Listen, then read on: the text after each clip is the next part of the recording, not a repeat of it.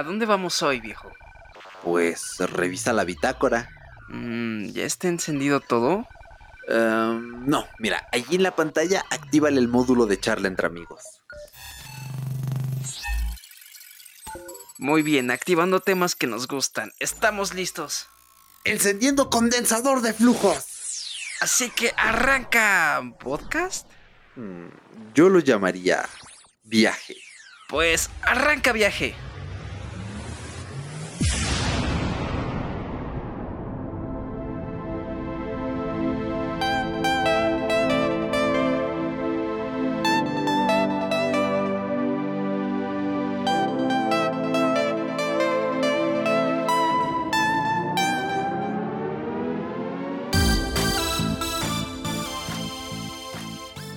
6 de octubre de 2010. Allí comenzó la historia de una de las redes sociales más populares de los últimos tiempos. Hoy vamos a conmemorar su décimo aniversario con un análisis que te prometo no te va a dejar indiferente. Así que nada, mi nombre es Erochka y es un gustazo saludarte en un episodio más de Fuera de Bitácora. Yo soy Paco Luna y pues vamos a darle caña a este nuevo episodio que se viene bastante bastante interesante, es una historia un poco fue un poco difícil de desmenuzar a pesar de que es una historia corta. Eh, esta historia tech va a estar bastante interesante y pues vamos a ver todo este rollo, cómo funciona, cómo es que fue el surgimiento de Instagram, que pues no solamente fue una idea así nada más. Un experimento puede llegar a ser un tremendo éxito. Exactamente. E, este episodio nos va a dejar muchas cosas de por medio y una de ellas son, mm, digamos, la parte positiva y la parte negativa de, arriesgarse, de aventarte al abismo, de ser prácticamente un aventurero en un mundo incierto como suele ser pues la tecnología, eh, específicamente si nos movemos al ámbito digital. Así que antes de entrar de lleno, vamos ahora a escuchar algunas novedades sobre la red social.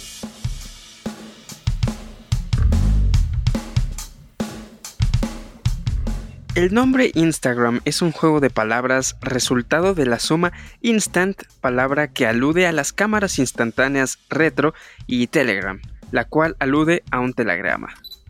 El éxito de la plataforma se debe en gran parte a la integración, fotos, dispositivo, edición, pues hace 10 años era extremadamente novedoso y cómodo el poder tomar una foto desde una app, pasarle un filtro segundos antes de publicarla. Era como llevar una cámara con Photoshop y difusión prácticamente automática. La aplicación fue lanzada de forma oficial primero en iOS el 6 de octubre de 2010, pero la versión con Android no llegó sino hasta el 3 de abril de 2012, lo cual tuvo más de un millón de descargas en unas cuantas horas. En el 2013, el creador de Instagram confirmó el lanzamiento de una versión para Windows Phone. La primera beta salió en noviembre del mismo año sin la capacidad de grabar o subir videos. Más tarde, un vocero declaró, no la hemos terminado y nuestro equipo la continuará desarrollando para seguir liberando funciones.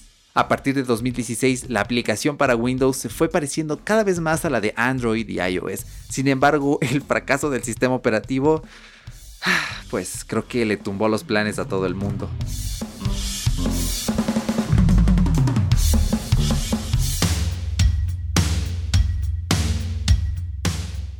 Así es, así es. Estos son unos datos bastante curiositos de Instagram. Creo que es muy interesante lo que venimos viendo de primeras y es una historia que, bueno, vamos a ir abordando poco a poco porque tiene bastante info, tiene todo lo suyo y bueno, esperemos que sea de su agrado como cada historia tech porque bueno, el día de hoy es un día muy especial porque Instagram cumple 10 años de vida. Así es, señores.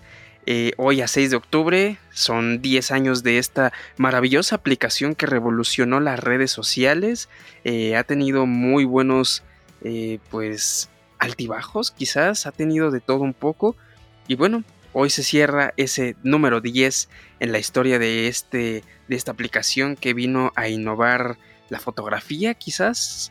Más que nada el algoritmo también de cómo es que funcionan las redes sociales hoy, en el 2020.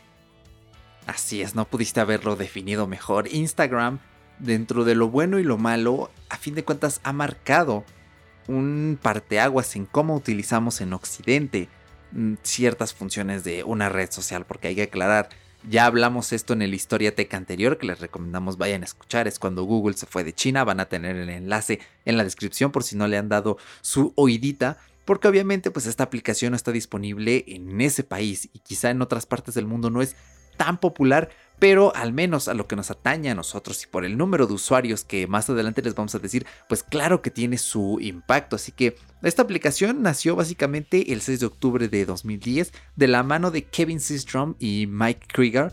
Ellos eran estudiantes de la Universidad de Stanford y concretamente pues Kevin tenía ahí como que pues la curiosidad, ¿no? Le picaba el gusanillo de, oye, vamos a hacer un buen servicio, vamos a meter algo por aquí. Y él empezó a desarrollar algo en HTML5 y al principio se llamaba Bourbon. Entonces esta aplicación él la vio, dijo está muy bien, pero se parece mucho a Foursquare. Eh, Foursquare es un servicio que está basado en la localización web. En este caso puedes encontrar restaurantes, puedes encontrar eh, lugares, puedes dejar reseñas, fotografías. Entonces pues allí también cuando se unió con Mike, pues la vieron y dijeron, híjoles, carnal, como que, pues como que no da para ser muy original y puede que mm, pues Foursquare nos vaya a comer, ¿no? Entonces ellos vieron ahí como que un poquito de pared y dijeron, mm, ¿qué hacemos? Entonces mm, empezaron a pensar en otro nombre, concretamente lo que ya explicamos, ¿no? Eh, cámara instantánea más telegrama. Por eso es que el simbolito de mensajes, el DM en Instagram, se parece tanto al de Telegram, ¿no? Porque, o sea, el concepto es pues prácticamente el mismo. Lo que no sabemos es si Telegram se habrá inspirado de, ello, pero bueno, ¿qué, ¿qué, más nos trae esta parte de la historia de Instagram, Paco?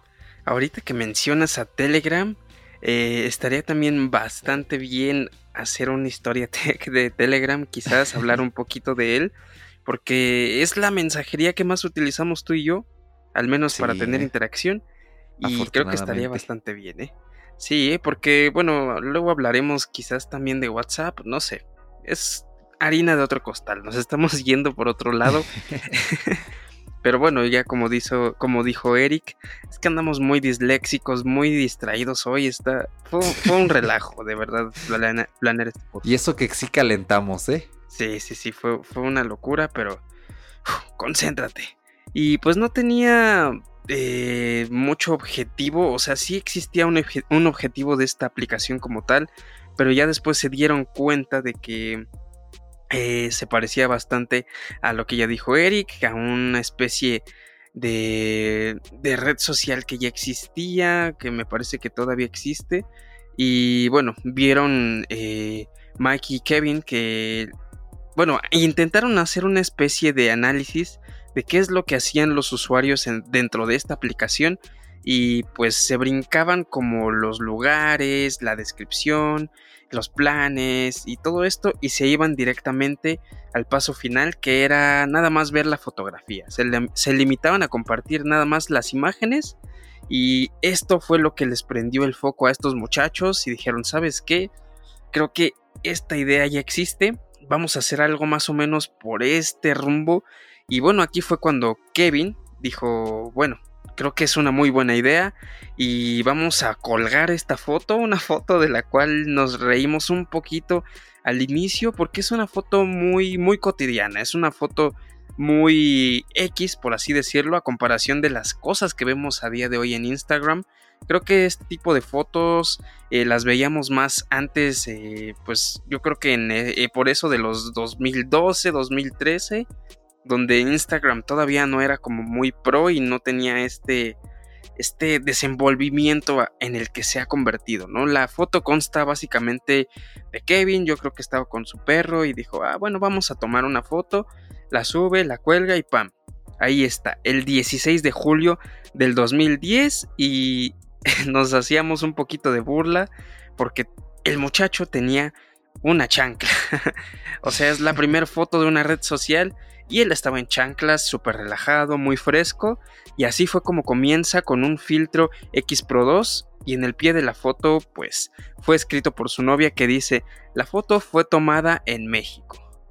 Sí, es muy curioso porque pues es básicamente un perro que cuando lo ves de cierta perspectiva, si giras la cabeza, tiene como pose agresiva al perro, o sea, los ojos entrecerrados, por ahí se le ven los dientes, al principio te ríes y ves la chancla de ahí de alguno de los dos, ya sea de Kevin o de su novia. Entonces, sí, tiene lo suyito la fotografía. Esta primera fotografía fue publicada el 16 de julio de 2010, nada más y nada menos. Así que eh, se los vamos a dejar en las redes sociales. De hecho, pueden ir a Twitter y supongo, creo que la voy a publicar un día antes de este episodio, es decir, el lunes, para que pues ya se vayan dando un indicio de, mm, con razón, publicaron esta foto y dieron este dato. Sí, porque queríamos darles el indicio, ¿no? De que sí iba a venir este especial Historia Tech. Y la red social fue avanzando poco a poquito esos primeros años. De hecho, comenzaron a reclutar gente y una de ellas es Jessica Zollman. Y este es un caso bastante peculiar porque ella fue designada como Community Evangelist. ¿Qué es un Community Evangelist? Bueno, es una persona que se encarga de reclutar gente a un servicio o a algún, a algún otro fin, ¿no? Que esté asociado con una organización. En este caso, pues ella lo que hizo fue hacer una operación de marketing en la que reclutó a otros fotógrafos, porque ella también tenía eh, pues esta habilidad de tomar buenas fotografías. Y ella les dijo, oigan, pues vénganse, publican unas fotos chidas, se inician acá de este lado del mundo, algo muy similar con lo que vemos actualmente con TikTok, que pues no es casualidad que muchos artistas eh, lo utilicen, obviamente hubo allí algún trabajito de, de ¿cómo lo diríamos? Eh, community eh, evangelism, mm, quiero pensar que esa es la, palabra correcta. Eh, entonces, mm, pues lo que ella hizo fue pensar, si esta gente que es talentosa y toma buenas fotos se rifan y aparte le meten unos filtros de los que ya tenemos nosotros prehechos en la plataforma, la gente lo va a ver y va a decir, yo con ese filtro puedo hacer lo mismo y mis fotos pueden quedar igual de chidas y así fue como primero empezaron a ganar gente. Y aquí hay un caso muy curioso, y este también nos dio bastante risa a Paco y a mí, y es el hecho de los filtros. Hoy en día, especialmente las personas que son pros en la fotografía, pues ven con malos ojos estos filtros, porque directamente es como pegarle una plasta encima a lo que tomaste. Pero en aquel tiempo, eh, Kevin estaba platicando con, eh, con su esposa en la playa y eh, ya sabíamos que esto había estado en fase de prueba, ¿no? Y se había lanzado. Entonces ella no quería utilizar la red social porque ella pensaba, híjoles, es que mis fotos no rifan tanto, la verdad hay otras que, pues que están más bonitas, ¿no? Están más rifadas. Entonces Kevin le dijo, pues es que ellos usan aplicaciones de filtros. Y ella entonces le remató, pues eso es lo que es lo que debes de hacer, o sea, ponerle filtros. Y como ya explicamos al principio, eh, este hecho de poder editar las fotos justo antes de publicarlas y con opciones muy muy muy fáciles fue en parte el éxito de la plataforma. O sea, los filtros de verdad ocuparon un papel crucial. Tenemos una foto de cómo eran antes los primeros filtros y la interfaz también la van a ver colgada en las redes sociales. Es muy interesante cómo la influencia de una chica, de alguna persona que está cerca a ti, eh, puede generar un cambio en tu trabajo, en tu actitud y eso fue lo que nos dio un poco de risa porque hacíamos una pequeña sátira de, de ay, es que las muchachas siempre nos ganan, tienen la razón. Y, y sí, escuchó a, su, escuchó a su mujer y pues fue uno de los ganchos para que Instagram diera ese punchline. Y pues bueno, el joven oriundo de Holliston, Massachusetts, eh, fue a estudiar eh, fotografía durante un semestre que pues aún así este, este especie de, de estudio le dio como un respiro a su vida y pues bueno, él, él estaba estudiando la carrera de administración, ciencia e ingeniería, que pues eran parte eh, de su vida claramente. Y bueno, la fotografía siempre fue parte de, su, de sus pasiones, no fue algo como que siempre le llamó la atención y él empezó a, implementar eh, un poco de esto, ¿no? Eh, primero se desempeñó como pasante en la empresa de podcast Odeo y ahí conoció a Jack Dorsey, quien luego se convertiría en una pieza clave de su gran proyecto, que años más tarde hizo que en Google, hizo una carrera en Google donde se ocupó del marketing de Gmail y el Google Calendar. Aquí yo creo que adquirió bastantes conocimientos para poder darle un marketing muy eficaz a la aplicación misma. Y bueno, ahorita vamos a explicar más o menos un poquito mejor el boom de esta aplicación también. En efecto, de hecho, eh, pues bastante curioso, ¿no? Como este hombre eh, tiene lo que es su licenciatura principal, pero a la vez tiene esta pasión por la fotografía, ¿no? Que es como que le dio un poquito ese ese aire de, oye, pues deberías quizás hacer algo por la fotografía, ¿no? Algo que esté relacionado a ello. Y llama mucho la atención que cuando él salió de trabajar en el equipo de marketing de Google, es, después empezó a trabajar en una empresa llamada Nextstop. Era una startup de recomendaciones para viajes que fue adquirida por Facebook unos meses después de, de la salida de esta startup. Entonces, pues es curioso, ¿no? Como, oye, te metes a esta startup, te compra Facebook, después dices, bueno, hago la mía y bueno, ya sabemos lo que pasó después. Un dato muy curioso, ¿no? Y bueno, ya después de que siguieron avanzando en lo que fue Instagram, eh, ellos decían, nosotros tenemos la capacidad de que tú subas esa foto rápidamente porque pues básicamente la comprimimos. O sea, en lugar de 3 megabytes, que en ese tiempo era lo que solía empezar, ahorita el peso se ha duplicado fácilmente, triplicado, con una cámara semi profesional o profesional, los formatos RAW son increíblemente bestiales, 24, 50, hasta 100 megas incluso. Pues ellos las comprimían a 60 kilobytes y él, eh, es cuando dijo, sí, Strom, eh, esto es lo que hace la gran diferencia, o sea, subes algo rápido y punto. Y de hecho es algo que permanece, porque sí, hay compresión en Instagram, más de la que vemos, porque vemos de lejitos la foto y era lo que discutíamos Paco y yo. Bueno, cuando tú usas Instagram, raras veces le quieres hacer zoom a una foto, ¿no? Por lo general es de, mm, ya la vi, sigo pasándole el dedo hacia arriba, scroll, scroll, scroll, scroll. Entonces quizá no es tan crucial, ¿no? La parte de la resolución en las stories, más de lo mismo, no puedes hacer Zoom.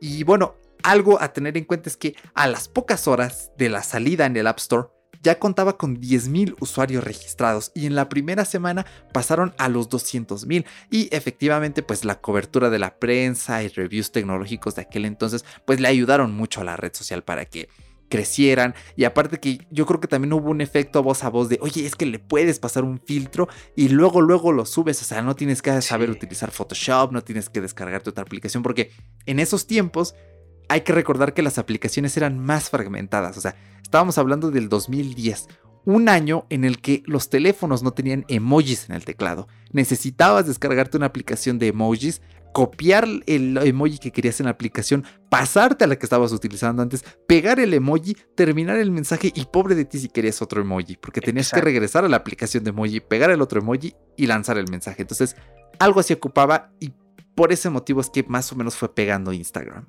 Exactamente, aparte eh, de que se hicieron los procesos de navegación y de, y de uso más orgánicos, me acuerdo que me llegó a tocar muchas veces utilizar alguna aplicación donde veías eh, como publicidad, no sé, como ese tipo de, de aplicaciones revista en donde te dice, oh, la aplicación prometedora del 2017 y salía una aplicación de historias o no sé, algo interesante y decías, mmm, suena bien.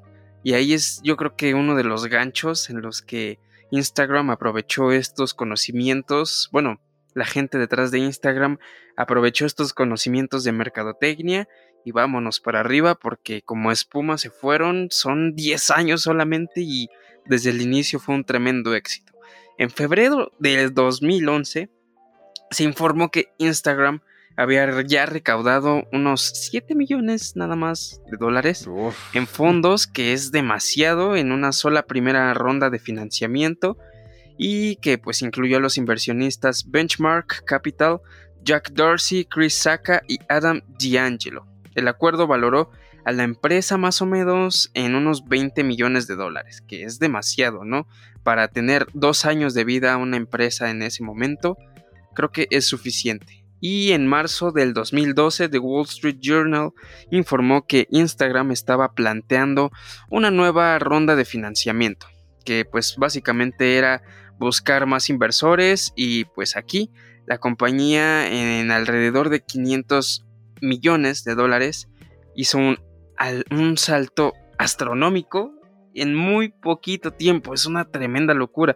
Estos detalles se confirmaron ya en abril de, de, ese mismo año, cuando dicha ronda ya se había llevado a cabo y de la cual Instagram sacó unos 50 millones de dolarucos, así nada más, porque Instagram, Instagram, ah, de repente decirlo tantas veces me...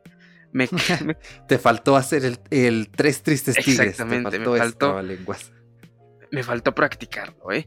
Pero imagínate, o sea, eran muy pocos años los que llevaba ya esta empresa a flote y ya tenía contratos millonarios, ya era una empresa que valía demasiado, entonces es un caso de éxito hasta en este momento. Sí, eh, la verdad es que fue creciendo, pues dirían como la espuma, o sea, increíble que en tan poco dinero los inversionistas hayan visto algo grande allí y no se equivocaban, porque por sí sola la aplicación, pues evidentemente fue creciendo y ya ni hablar de lo que es hoy en día. Ahora, eh, nosotros tenemos una imagen ahorita en pantalla que también esperamos publicar en la semana en las redes sociales, así que estén atentos y es una línea del tiempo desde el 2010 hasta el 2016 de cómo era la interfaz de Instagram. Entonces, ese 2010 es increíble, ¿no? Ese banner hasta arriba con el nombre Instagram, así a lo loco, y ese estilo mm, de esquemorfismo, ¿no? A mí me gusta mucho la parte del 2013 y 2014. Yo llegué a ver esas interfaces así con mis propios ojitos y me gustaba mucho esa parte azul arriba, ¿no? Que como el iPhone se adaptaba a la barra de inicio y te la coloreaba. Entonces, la verdad es que tenía sus detallitos, ¿no? Es como nostalgia pura. Y de hecho, en noviembre de 2012, pues Instagram lanzó perfiles de sitios web. Ya estaban con su dominio instagram.com y con esto se le permitía a cualquier usuario ver los feeds desde eh, las computadoras. Sin embargo, pues la interfaz estaba bastante limitada en funcionalidad, con omisiones que en ese entonces eran bastante notables y una de ellas era que no incluía una barra de búsqueda ni digamos que como eh, un feed de noticias o tampoco se podían subir fotos. Y adivinen que algunas de esas cosas siguen hasta hoy en día y la verdad es que es una vergüenza, con estas palabras lo digo, es una vergüenza que la versión web de Instagram sea así de escueta. La verdad es que debería ser mejor, pero pues sabemos que poco o nada eh, les importa porque están muy centrados en lo, en lo móvil, cuando perfectamente desde el navegador se podrían hacer muchas cosas. Es como el caso del iPad, que pues obviamente la aplicación está mal hecha y es como tener la misma aplicación pero con una lupa encima en lugar de aprovechar mejor el espacio. Algo similar a lo que pasa con la aplicación de Twitter para tablets, pero en fin, que sepan que esto es algo endémico al parecer y que tal vez no cambie en mucho tiempo. Así que vamos a pasar y vamos a hablar de algo ah, jugosito aquí interesante porque ya empezaron los problemas. es lo que leemos cada que entramos a Instagram. Así es. Exacto. Así es, señores. Aquí es donde octubre, mes oscuro, Halloween, terror. Facebook. Así es, el 9 de abril del 2012, Facebook compra a Instagram. Facebook es este eh, monopolio de redes sociales, quizás, porque bueno, ya ha estado adquiriendo a varias de las mismas poco a poco y se quiere apoderar y tenemos miedo, señores, tenemos miedo, pero bueno, vamos a opinar después de eso porque Eric tiene un punto de vista muy interesante, pero ahorita lo aventamos.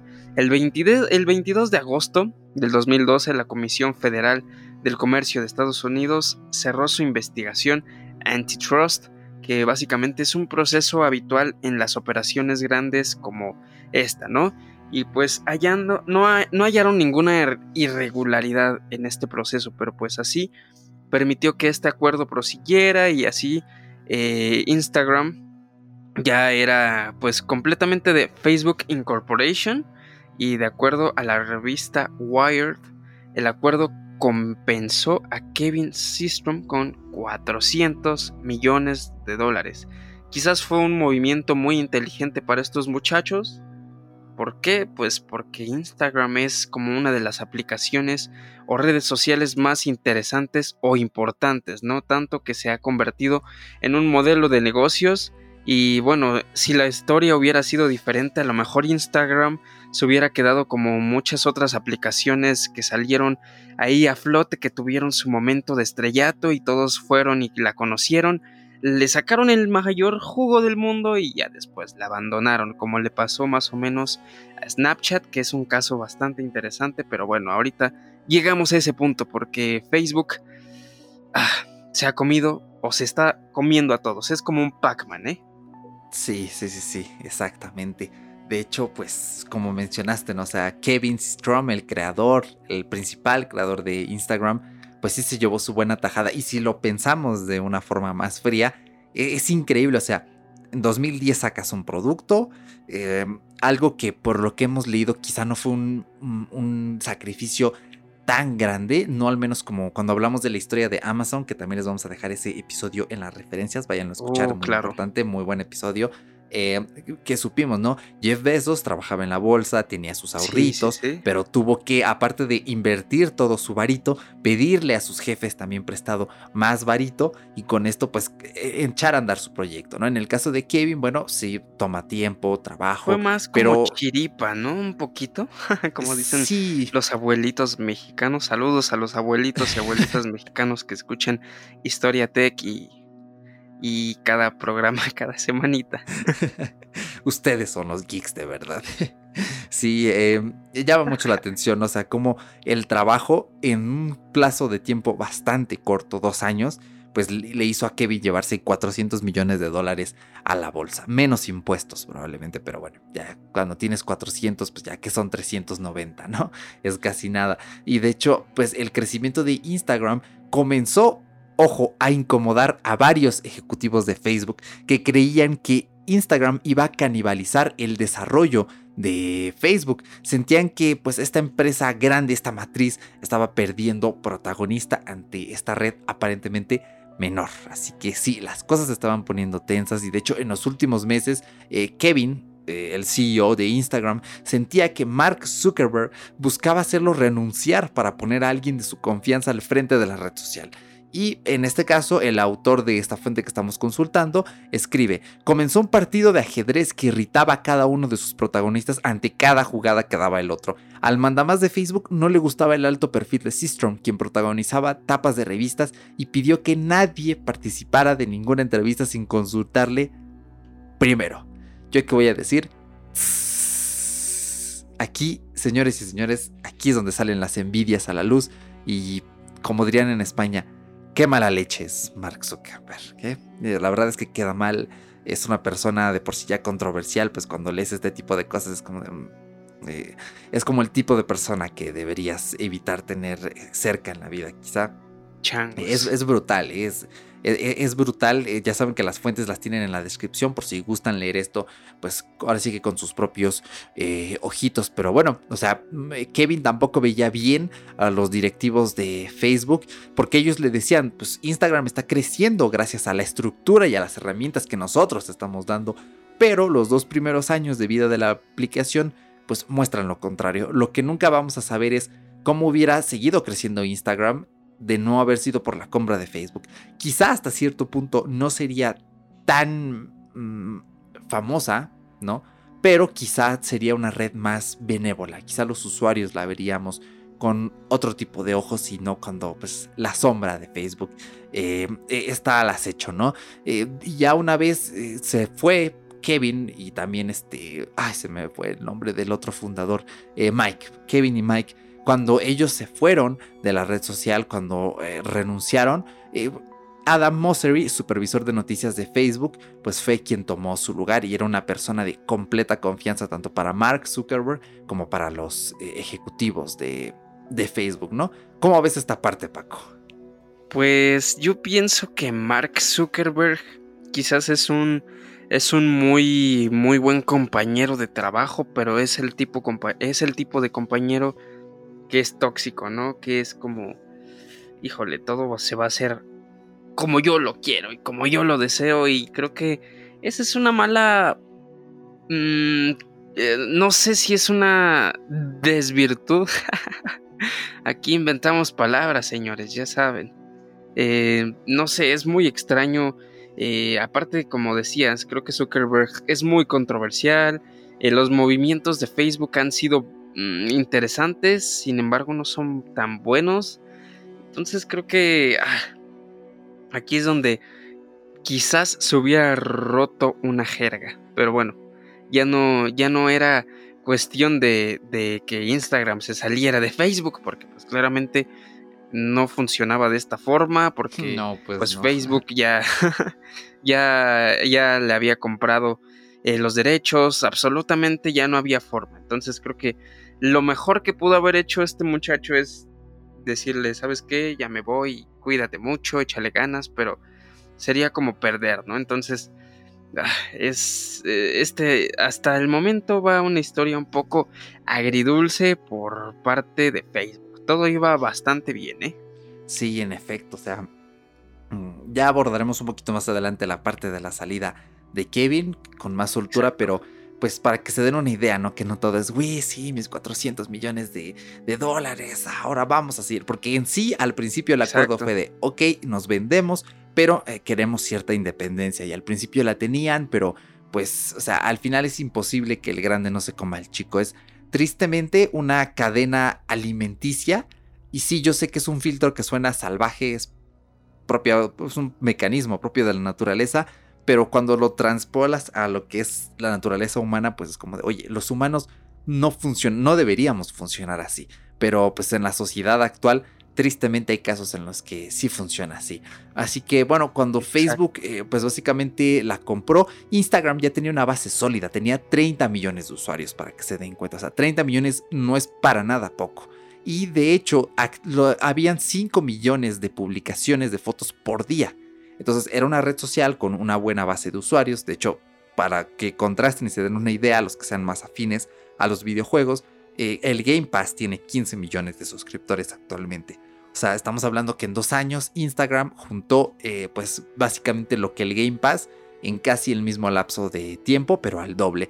Y de hecho, eh, esos años, como ya comenté, pues Facebook dejó que operaran con independencia, todo iba bien, pero ya después salió a la palestra, ¿quién creen? Snapchat. O sea, Snapchat tendríamos que hacer un episodio especial dedicado a esta red porque aunque su existencia podríamos decir que hasta cierto punto, más bien su popularidad fue efímera, Snapchat marcó un antes y un después en cómo y qué hacemos dentro de las redes sociales. Eh, nos guste o no, marcó muchas pautas. Hubo una banda que hizo un video musical con formato de 916, es decir, vertical para que lo viera sin tener que doblar el teléfono. O sea, tiene un montón de cosas. Y obviamente esto se, se traspoló a lo que fue Facebook barra Instagram. Y de hecho, pues eh, de las fotos pasaron a los videos cortos, eh, después a videos más largos, luego se sumó el chat de Instagram Direct. O sea, esto es influencia pura y dura de Facebook. Esto fue en 2013, entonces es para que vean que, o sea, Facebook eh, con estas políticas de todo debe tener mensajes y todo esto, todo esto, todo esto, quizá una red social que no estaba pensada para eso, al final lo terminó teniendo. Y obviamente en el 2016, pues Instagram barra Facebook tomó, se robó, le arrancó a Snapchat las stories y las implantó en Instagram y fue un movimiento brutal, o sea, Demasiado. brutal, brutal. Esto cambió el juego completamente y en Instagram están bien. Creo que al principio todos refunfuñábamos un poco y era de, eh, bueno, sí. Eh, eh creo que en ese año. esas cosas? No las necesitamos. Es una tontería y. Es que me he dado cuenta de que el fenómeno de que cuando agregan algo siempre nos quejamos o cuando quitan algo siempre nos quejamos por la costumbre que ya le tenemos. Pero mira, las, las historias ahora ya son muy casi indispensables para Instagram, sino que indispensables al 100. Y aquí es donde Snapchat utilizó esa canción de Soda Stereo de Entre Caníbales. Dijo, coman de mí, coman de mi carne y le dio a todos. a, todas las redes sociales, en especial a Instagram, la idea de historias y filtros y estas cositas y, y ponte cosas en la cara y son cosas que refunfuñamos, pero al final muchos terminamos haciendo y pues qué triste. Bueno, no es triste, es una evolución y un descaro loquísimo, pero que funcionó. Sí, sí, sí. mira qué buen símil te sacaste. En efecto, yo viví cuando se implantaron las historias y al principio muchos teníamos quizá esta postura de, pues es que duran 24 horas, es información efímera, es ya cuando estudias un poco más y dices, eh, desde un punto de vista más sociológico, más de lo que diría Bauman, pues este es el claro reflejo de las tendencias de la sociedad líquida. Eh, bueno, al final de cuentas se han ido eh, implantando en, en, nuestras vidas, perdón. Eh, yo he de reconocer que cuando yo entro a Instagram no scrolleo en el feed, yo veo las historias y si hay muchas, o sea, si alguien sube un buen de esas que se hacen puntititos, me las brinco. De hecho, me, chocó mucho cuando quitaron la opción de que cuando tú deslizas las historias se marquen como leídas, sino que si no las ves, siguen allí y me da todavía esa ansiedad de orden de, ah, es que no está todo vacío, y... pero no las veo, no caigo en el juego de, no, no las voy a ver Instagram, no eres mi dueño. Eh, entonces, bueno, así ha ido pasando. Tristemente Facebook ha ido contaminando su interfaz con las historias inútiles dentro de su aplicación. A WhatsApp le hizo muchísimo daño, un daño duro cuando metió las historias allí también, o sea, eso es un juego sucio, sucio, sucio y ya hablaremos. Ya, más bien, voy a, voy a extrapolar este punto más adelante cuando lleguemos al segmento final de lo que sería esta historia, porque hay mucho juguito de dónde darle. Eh, pero pues a fin de cuentas, Facebook utilizó a Instagram para no comerse, sino destruir, para, yo diría, fagocitar a Snapchat, porque, o sea, ni siquiera lo compró, no, no podemos hablar de que se lo comió, o sea, lo fagocitó así, cual eh, anticuerpo a un agente extraño, ¿no? ¿Y si crees que este, este mismo muchacho de Facebook, aquí es donde le echó ojo a, los audiovisuales más a lo bestia, ¿eh? Aquí es cuando dice, ¿sabes qué? Quiero ahora comerme a otro, quiero fagocitar a otro grande, pero pues ese grande sigue todavía muchísimo más grande. Hay mucha gente que no utilizamos Instagram TV, y aquí es donde mm, surge ese mismo Instagram TV que es pues básicamente una extensión de un espacio que podía subir o puede subir videos.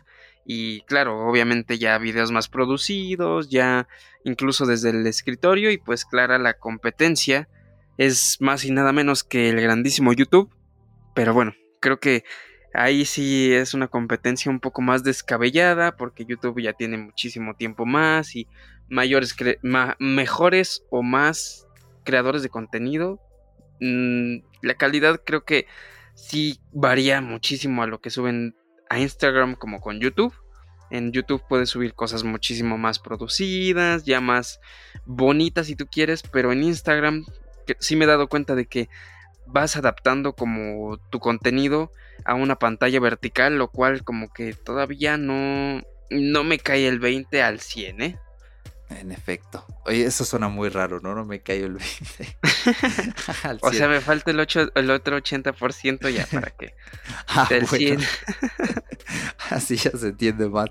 Sí, yo creo que tienes toda la razón. O sea, es un caso curiosísimo. Es como Instagram Reels, que apenas se lanzó este año, la competencia de oh, TikTok. Pero es muy gracioso porque la gente descarga sus TikToks para subirlos a Instagram Reels. O sea, es como de, oye, sabes que la gente está eh, promocionando a, tu competencia dentro de tu propia plataforma. O sea, e, e, entiendo la intención y a la vez funciona porque la gente que no queremos descargar TikTok por los riesgos de seguridad que conlleva, eh, allá hice un video, ya lo promocioné el podcast pasado, lo voy a dejar también en las notas del episodio. Em, em, pues bueno, al final ves lo que ese creador se descargó amablemente de la plataforma para que tú no tengas que ir a ello.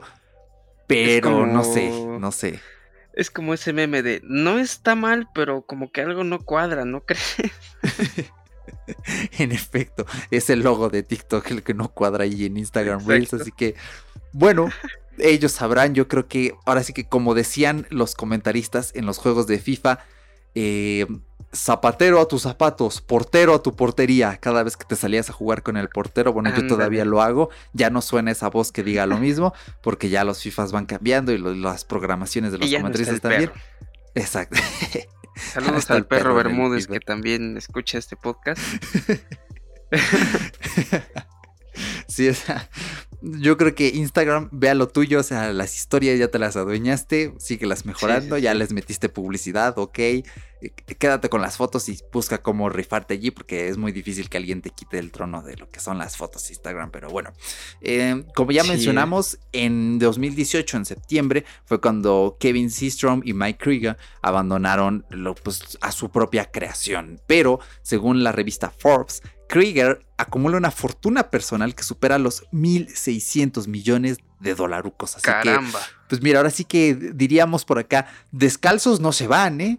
no, o sea, sí renunciaron, pero eh, pues les hayan dado liquidación o no, eh, pues descalzos no se van los muchachos, ¿no? y de hecho, pues esto llama mucho la atención porque seis meses antes, Jan Com fue el quien creó a WhatsApp, pues también le llegó, o sea, Facebook también compró WhatsApp, se lo comió. Y bueno, o sea, mm, llama la atención y no es casualidad que estas personas dejaran las compañías en el mismo año. Esto nos deja entrever muchas cosas que ocurrían. Qué miedo. Pero bueno, sí, qué miedo estar allí en ese momento, ¿no? Pero bueno, ya terminamos con toda esta parte que es al pasado y ahora vamos a centrarnos en lo que está ocurriendo ahorita. Y voy a citar uno de los artículos eh, en cómo empieza. Me encantó la descripción. A Paco y a mí nos voló la cabeza y dijimos, sí, completamente oh, de acuerdo. Este artículo del año pasado, hablando de la historia de Instagram, dice, es conocida como la red social de la felicidad, a diferencia de otras plataformas en las que se valora a quien publica el comentario más mordaz o ingenioso. En Instagram proliferan los paisajes de ensueño, las mascotas tiernas y sonrientes y los platos de comida más tentadores. O sea, es mejor descripción. explota la cabeza. mejor descripción no hay. No existe. Porque desgraciadamente nos damos cuenta de que híjole, sí es así, la DVD, la verdad. Es muy, muy certera esta cita, la verdad es como... Mm, es cruda porque realmente cuando entras a Instagram es como ver máscaras y máscaras y máscaras y es triste decirlo, pero bueno, así es esto. Y pues nada más que esta red social cuenta con más de mil millones de usuarios activos y se calcula que de ellos 500 millones la usan a diario, ¿no? Y también publican historias y hacen todos este todos estos eh, actividades que ya estamos acostumbrados a, ver cuando entramos. Y pues bueno alguna vez han preguntado quiénes son los, los, los influencers o las personas o los usuarios con más seguidores en el mundo de esta red social quién las encabezarán pues bueno eh, aviéntate el primero. Sí, este, esta es una ¿cómo podríamos definirlo? Debe llevar la palabra meta, porque se involucra a sí mismo.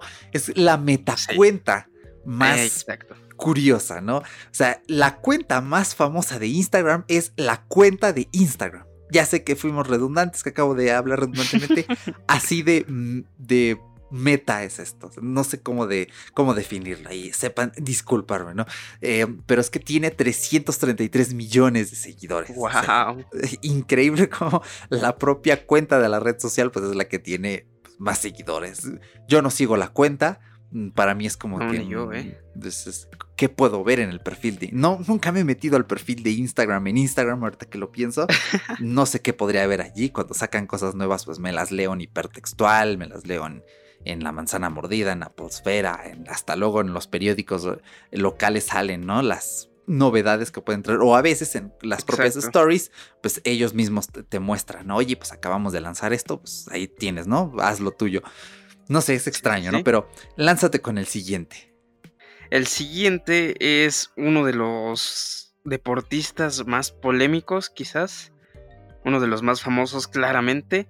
Y ese es Cristiano Ronaldo que es un, es un icono del deporte, del fútbol soccer. Y el último es nada más y nada menos que... Ariana Grande.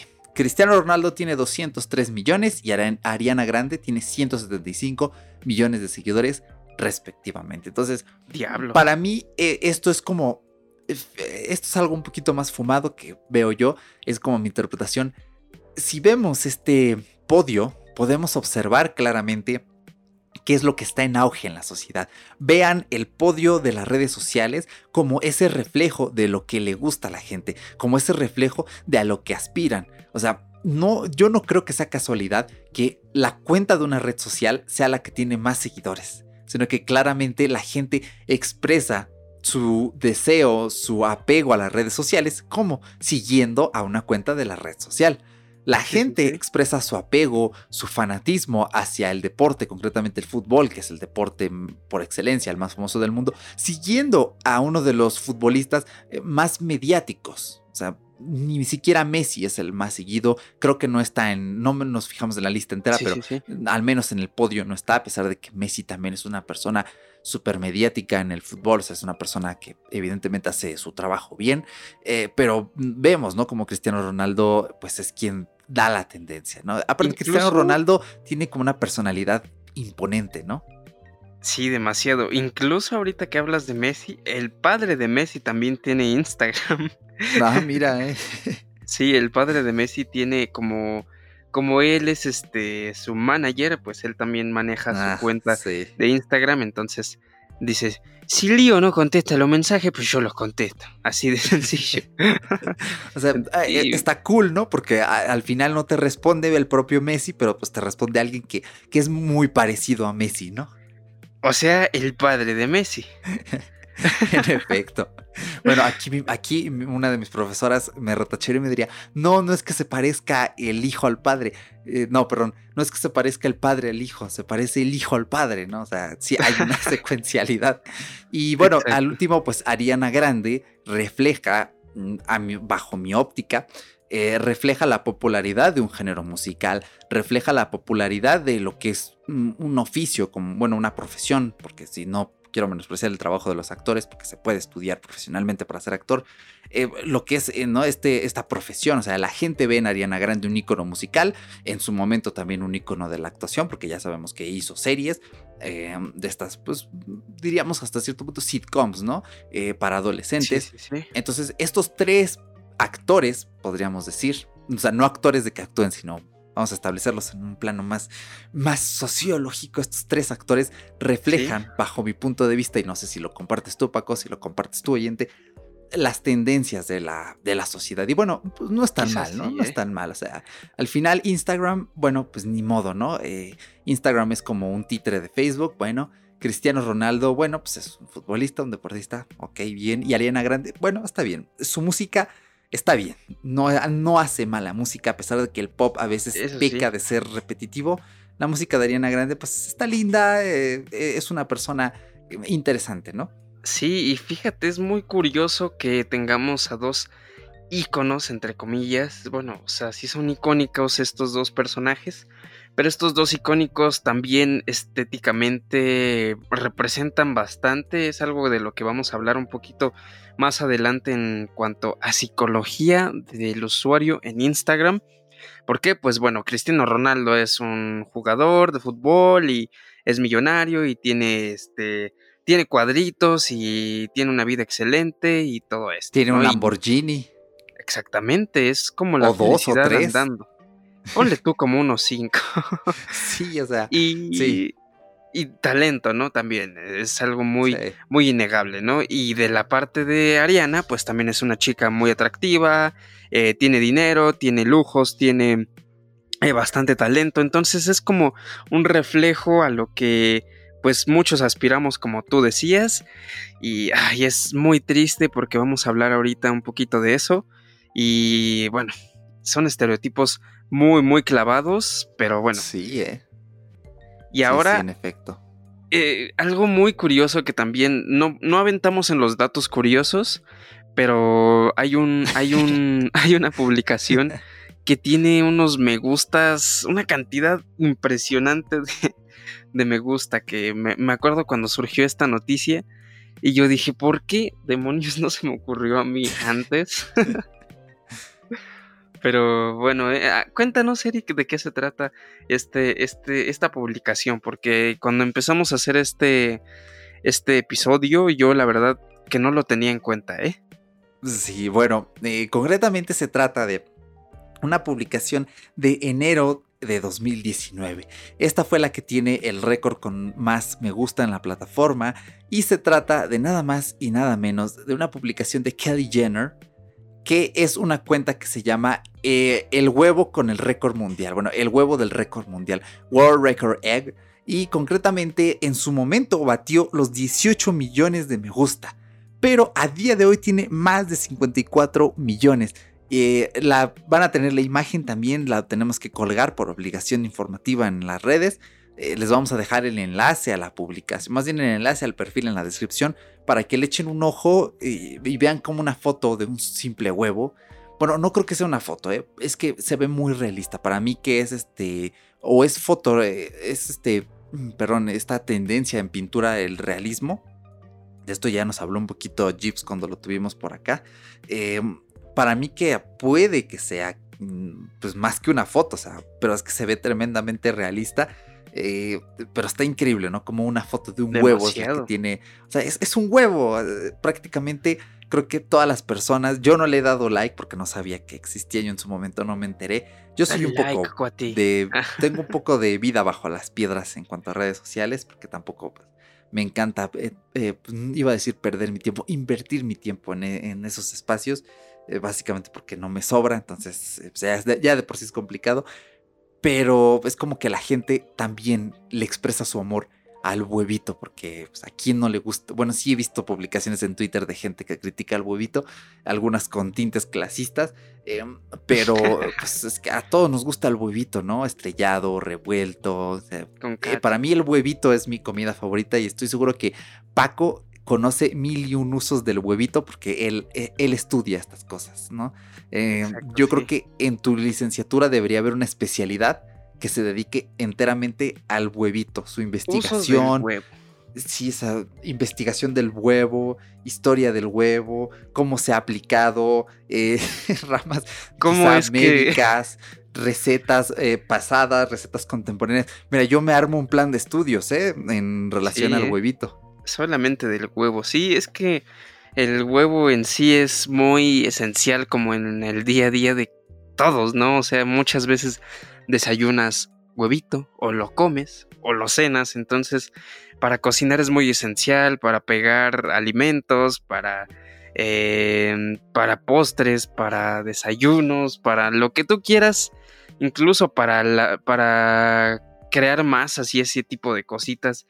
El huevo es, indispensable, pero bueno, creo que ya nos fuimos eh, hablando del huevo y, creo que esa publicación nos voló la cabeza tanto que, que antes de empezar el podcast empezamos a hablar muchísimo del huevo y ahorita otra vez, pero bueno, es, es que es, es una locura, una locura de publicación y qué lindo que no sea eh, la publicación más popular del mundo, Cristiano Ronaldo sentado en un Lamborghini, y qué mejor que sea un huevito bonito, así. Exactamente, sí. Lo siento siendo un poco romántico con el huevo. Me comí unos huevos rancheros, o sea, estamos grabando después de comer y no nos dio mal del puerco, por fortuna, porque sí nos ha pasado que a veces venimos a grabar con mal del puerco, pero hoy no, y sí nos dio energía la comida. Y este, pues por eso me puse un poquito romántico con, con el huevito, ¿no? Pero bueno, mañana voy a volver a desayunar huevito, entonces ya, eh, me lo tengo que sacar de la cabeza sí o sí. Pero bueno, ya que estamos hablando de las tendencias y estas aspiraciones de las personas, vamos a explorar rápidamente qué tipo de personas utilizan esta red social. Las estadísticas recientes indican que los adolescentes y adultos jóvenes entre 18 y 29 años son los que más utilizan la plataforma. En Estados Unidos, esto equivale a un 64% y eh, son seguidos por eh, la proporción restante eh, por adultos entre 30, entre 30 y 49 años. Ahora, respecto al resto del mundo, los jóvenes entre 18 y 24 años son quienes más lo usan, tienen un 31%, seguido muy de cerca por adultos cuyas edades comprenden los 25 y 34 años, es decir, un 30%, pero perfectamente podemos sumar estos dos grupos y podríamos decir que personas entre 18 y 34 años son los que más utilizan la red con un 61% de personas. Y de todas estas estadísticas son las mujeres quienes predominan en Instagram. Entonces, llama mucho la atención. Una vez nos dijo, creo que fue eh, el profesor Julio cuando lo entrevistamos, fue una entrevista grandiosa, la vamos a dejar en los recomendados también en la descripción para que lo escuches. Él también nos comentó, ¿no? Recuérdame si es que sí fue él que nos mencionó que Instagram es la red de los jóvenes y nos dijo, pues yo no tengo, yo como no tengo Instagram, pues no soy joven, ¿no? Eh, que sí nos lo comentó él y pues básicamente y estadísticamente sí, pero pues hay porcentaje que sobra, lo cual quiere decir que también hay personas adultas que, que pueden utilizar Instagram, aunque pues yo francamente no veo a mi madre o mis abuelos utilizando Instagram. Tal vez sí, porque encuentras cosas interesantes, eh, principalmente como son fotos. Eh, por ejemplo, mi madre sigue en Facebook perfiles de mujeres eh, ya adultas, son adultos mayores, que son cocineras precisamente de comida regional. no sé si tú te estarás enterado, Paco, que estas mujeres suben a sus páginas de Facebook recetas así pues, muy regionales. una vez mm, mi madre vio una ensalada con fideos, no, no eran fideos, eran coditos. Y de ahí luego cocina cosas. Entonces, hay perfiles así en Instagram. A mí los que me gustan son los perfiles de comida, de comida vegana. Pero yo no puedo ser vegano porque adoro el huevito. Este va a ser siempre un dilema moral que tendré en mi vida. Seré vegetariano, pero tal vez nunca vegano. Tal vez, tal vez algún en algún momento sí. Pero este, pues hay de todo, ¿no? Entonces, sí, hay mucho nicho, mucho público porque hay temas que destacan en Instagram, por ejemplo los automóviles, moda y belleza, relojerías y joyería, viajes, negocios de ventas al por menor, ropa deportiva, bebidas y electrónica de consumo. Esos son los temas que más relevancia tienen en lo que sería Instagram. Entonces, pues sí, prácticamente hay un nicho para todo, aunque claramente eh, no está aquí como tal así comida clavados hasta bebidas, pero pues de todo hay, ¿no? Exactamente. ¿Sabes quién más no tiene Instagram? Este señor Saul Goodman. ¿Cómo se llama este muchacho? Este Bob Odenkirk, el que le da piel a ah, Saul Goodman. Sí, yo lo busqué porque me acuerdo que me que empecé a ver. Ah, mira, fíjate, Netflix tiene también ahí sus que veres con Instagram, ¿eh? Tienen como que enlaces, no sé. Yo estuve viendo Saul Goodman y resulta que en Instagram me salían eh, anuncios de la, de, la, de la cuenta de Saul Goodman y yo así de, mm, interesante, ¿eh? ¿cómo sabes que estoy viendo a Saul Goodman? no. Better Call Saul en, en, Netflix, Instagram, ¿eh? No sé. ¿eh? Y ahí fue cuando me di a la tarea como de investigar los perfiles de quienes, de los actores de, de la serie y pues sí hay muchos, pero entre ellos no está este señor de Bob Odenkirk, que lo admiramos mucho Eric y yo. Eh, por lo que ha hecho es un buen actor, pero bueno, ya saliéndonos como de, de los nichos y todo esto. Eh, es muy interesante también. Creo que es tema de conversación vasto, pero nos vamos ahora a una parte que, híjole, es difícil de, de tratar porque la salud mental en Instagram es un una completa locura, ¿eh? señores. Aquí entramos a, a, un, a una temática en la cual los, likes, las publicaciones y todo esto que vemos dentro de, de la misma aplicación genera un impacto psicológico real eh, en cuanto a nuestro perfil y en cuanto a nuestra mentalidad y en lo que realizamos dentro de la misma aplicación, ¿no? Entonces, ah, es muy difícil. Vamos a, vamos a darle caña a esto, ¿eh? Sí, esto se pone intenso, ¿saben? Porque recientemente una de las eh, propuestas de Instagram es eliminar el número de likes en publicaciones. O sea, si un día ven una publicación y no tiene likes, pues sepan que esto no es un bug, sino que probablemente Instagram está haciendo pruebas y a ustedes les tocó pues, ser parte de la misma, ¿no? Entonces ellos eliminan el número de likes para, mm, para que la gente no comience a condicionar su comportamiento y detener un poco la llave de la dopamina, ¿no? Esta sustancia que se libera en el cerebro cuando nos gratifica la red social con este tipo de, de acciones eh, y básicamente lo que quieren pues es limitarse a ser un espacio para compartir contenido y reducir la presión de la aprobación externa. Pero esto se pone muy intenso. Hay estudios eh, relacionados con Instagram. Nosotros buscamos cuatro estudios. Eh, el primero no involucra directamente a, lo que sería Instagram. O, sí, ¿no? Ah, a ver, tenemos uno, dos, tres, cuatro. Sí, nos aquí. 4. Mm, sí, pero creo que me equivoqué y pegué la captura equivocada. Deja abro el enlace. El primero es un estudio de Dialnet. Mira, le acabo de picar y me dice, el artículo solicitado no existe en nuestro sistema. Ay, Eric Soto, no pones atención cuando pegas cosas. A ver, aquí está. Eh, me equivoqué en la captura. El primero es un estudio hecho en España. Entonces, eh, um, ah, no, perdón, está hecho en Lima. Es que como... ah, ahora sí que me descentré en esta parte. Eh, sepan disculparme. Y eso que ahora no es noche ni nada y me siento despierto, pero bueno, todos nos equivocamos en vivo. Eh, aunque no estemos en este vivo. episodio, claramente. Eh, este estudio se titula Adicción a las redes sociales y sintomatología depresiva en universitarios. Eh, fue realizado por Carmen Padilla, Juliana Ortega y está publicada en lo que sería la base de datos de Dialnet, que Dialnet se dedica principalmente a probar y recopilar estudios. Entonces acuérdense, todos estos estudios no puedes tú decir y extrapolar, sí, lo que pasa en este estudio le pasa a todo el mundo, porque son estudios que se centran un poquito en lo subjetivo, en lo cualitativo, pero sí nos dan una guía y estos patrones se repiten constantemente, por lo cual sí se podría construir si hubiera presupuesto, un gran estudio así ya súper, súper masivo para hacer algo muy interesante. Entonces, el objetivo fue determinar la relación entre la adicción a redes sociales y la sintomatología depresiva en estudiantes de psicología de una universidad de Lima Norte. ¿Ok? Eh, al final, en este estudio, un 38.3% de los encuestados reportó un nivel muy alto de adicción a las redes, presentando un nivel severo de sintomatología depresiva.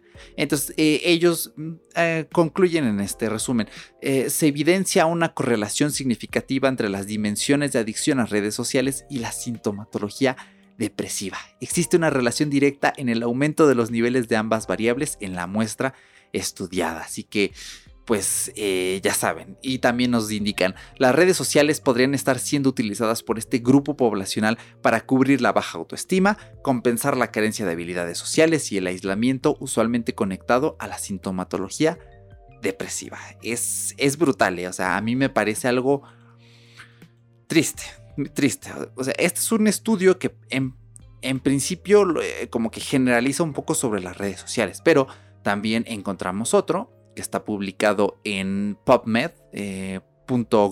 es básicamente este, una página con, que recopila estos estudios de, realizados en Estados Unidos. Y el siguiente, traducido al español, se llama El efecto de eh, los me gusta en Instagram en la comparación social de las mujeres y la insatisfacción corporal. Este está brutal, o sea, yo no sé qué te haya parecido Paco, se lo voy a leer rápidamente al oyente. Dice, recientemente se ha identificado que la actividad basada en fotos en los sitios de redes sociales contribuye a las preocupaciones de imagen corporal. Entonces, los participantes eran 220 estudiantes de pregrado femeninas que fueron asignadas al azar para ver un conjunto de imágenes delgado ideales y también otras que pues eran promedio y estaban emparejadas con un número bajo o alto de likes presentados en Instagram. Entonces, los resultados mostraron que la exposición a imágenes delgadas condujo a una mayor insatisfacción corporal y facial de las imágenes promedio. O sea, es decir que eh, el número de me gusta no tenía ningún efecto en la insatisfacción corporal, pero sí en lo que sería la insatisfacción facial. O sea, las mujeres que eh, notaban que quizá la foto de otra chica tenía más like, podría ser porque consideraban que era más bonita, ¿no? Más agraciada. Pero Sí, sí, sí. obviamente, pues ver fotos de chicas eh, con cuerpos que estereotipadamente diríamos son ideales, al menos a, a, pues, a fecha de hoy, sí que les creaban un sentimiento, ¿no? De insatisfacción corporal y, oye, este es, eh, es- me parece a mí un, un estudio brutal en varios aspectos. O sea, realmente está tocando lo que serían, pues, temas complicados. Este es de 2018, demasiado. entonces es bastante eh, reciente. Ahora, si me lo permites, Paco, eh, leo el siguiente, que Sí, sí, sí. es eh, explorando asociaciones entre el uso de Instagram, síntomas depresivos, comparación social negativa y personas extrañas que se siguen en la plataforma. Este está muy interesante y este sí me gustaría que lo debatiéramos al final. Dice, a medida que el uso y la influencia de las redes sociales sigue creciendo, los investigadores han comenzado a explorar sus consecuencias para el bienestar psicológico. Algunas investigaciones sugieren que el uso de Facebook puede tener consecuencias negativas para el bienestar. Instagram, una red social para compartir fotos, creada en 2010, tiene características particulares. Nos brincamos a esta partecita. Dice, este estudio puso a prueba un modelo de meditación moderada teóricamente fundamentado de la asociación entre el uso de Instagram y los síntomas depresivos a través del mecanismo de comparación social negativo y la moderación por cantidad de extraños que uno sigue. Aquí fueron 117 personas de entre 18 a 29 años, eh, realizaron cuestionarios en línea y platicaron un poquito sobre eh, la frecuencia de uso de Instagram, la cantidad de extraños que seguían y es muy curioso porque Dice, el uso de Instagram se asoció marginalmente positivamente con síntomas depresivos y la comparación social positiva se asoció significativamente de una manera negativa con síntomas depresivos. La cantidad de extraños seguidos moderó las asociaciones de uso de Instagram con la comparación social. O sea, al final el estudio nos dice que cuando la gente sigue a más extraños en Instagram, pues digamos su calidad mental puede tender a disminuir por el fenómeno de comparación social. Pero si tú sigues a personas que conoces, a tus amigos, pasa lo contrario. Puedes resultar beneficiado porque en principio es para lo que están pensadas pues las redes sociales. Así que muy curioso. Y el último, en este voy a ser más breve, dice, el uso de Instagram está relacionado con el aumento de los síntomas de la ortorexia nerviosa. ¿Qué es la ortorexia? Es básicamente la tendencia a alimentarse bien pero de una forma excesiva. O sea, es como la anorexia, como la bulimia, este tipo de trastornos eh, de la alimentación. Este es uno de ellos. Y este estudio nos dice que Instagram promueve, eh, bueno, no es que promueva, sino que puede provocarle ortorexia a la gente que forma parte de esta comunidad de comida saludable. Eh, principalmente por la influencia de las celebridades y este tipo de cosas. Pues es que se puede desarrollar esto y es brutal. O sea, estudios que prueban este lado triste de Instagram existen, se los estamos leyendo, van a tener los enlaces en la descripción. Exacto, sí. Eh, es preocupante, ¿no? ¿Qué te parece? Aparte encuentras, este, ahorita que ya puedes encontrar Reels, que son estos TikToks descargados de TikTok. Eh, qué, redundante, pero bueno. Eh, de que pones recetas en 20 segundos, super fit, productos super fit, productos que son milagrosos, rutinas y todo esto, entonces sí genera como una mentalidad como distinta a la percepción de cada uno, supongo, pero bueno, creo que eh, es un impacto que muy difícil se puede cambiar, ¿eh? es como ya de cada día de Instagram, ya incluso hay modelos de negocios de personas que, que hacen eh, pues hacen como transacciones de sus productos dentro de la misma red social personas que te venden tal producto como de, ah, con este producto vas a bajar de peso y te voy a incluir una dieta, ¿no? Cosas así. Entonces, eh, es, es, muy difícil, ¿no? En cuanto al de la otorexia, me parece que se llama otorexia, es que se me olvida que es con doble R, pero bueno, y, con, y en cuanto a los modelos de investigación de, del resto, pues creo que son bastante certeros. Creo que es algo que no nos habíamos puesto a pensar. Al menos yo en algún momento sí me di. Me dije a mí mismo, oye, eh, sí será real todo lo que vemos en Instagram. Y creo que sí es real. Pero pues no todo el tiempo es felicidad, ¿no? Creo que es un fenómeno que incluso el propio profesor Julio, que ya lo tuvimos aquí, que ya lo mencionaste también, nos dice por qué las tragedias se representan en, internet de una forma como muy distinta. ¿Por qué la gente no sube como eh, fotografías de una tragedia que estás viviendo? ¿Por qué no? No sé, es, es un tema muy complejo. Entonces creo que también es un tema para otro episodio, el, manejo de emociones y todo este tipo de cosas dentro de redes sociales. Creo que también estaría muy interesante. Pero mi punto de vista, híjoles, yo me quedo en el, en el punto neutro, en el que consumo y produzco y, trato de, ah, de, no, de no encasillarme en nada. Cabeza, no pienses eso. y ya, ahí es donde yo me quedo. No sé si compartes lo mismo, viejo. Sí, en efecto, o sea, mm, ponernos a hablar de redes sociales hoy en día ya no basta con decir, ah, jijiji, jajaja, que los memes. Ya involucra una dimensión social completamente distinta, muy profunda. Yo creo que los seres humanos en principio no estamos preparados para lidiar con ellas desde el punto de vista, mm, eh, ¿cómo decirlo? Psicopedagógico, mm, paternal, maternal, de crianza, tampoco estamos listos para lidiar con ello, especialmente las personas que ahora son adultos, que son quienes lidian con la brecha tecnológica y no terminan de entender las consecuencias del uso desmoderado de estas redes sociales, pues son quienes probablemente van a sufrir más las consecuencias, bueno, más bien su descendencia. eh, pero ha tornado todo esto una connotación completamente distinta. Así que, bueno, esta parte ha sido el dark side of Instagram's history, porque todos nuestros eh, Historia Tech bueno, casi todos, Spotify hasta ahora, insisto, es el único que se ha salvado, eh, tienen un lado negativo. El historia, sí, o sea, el historia tech pasado, todo fue negativo, todo. O sea, hablamos cuando Google se fue de China para que le den una escuchadita.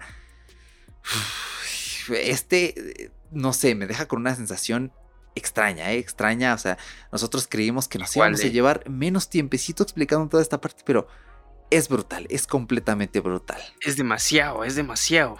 De hecho, cuando empezamos a desmenuzar la información dijimos, hijo, ¿cómo comprimir esto? Creo que no se va a poder. Va a estar muy difícil.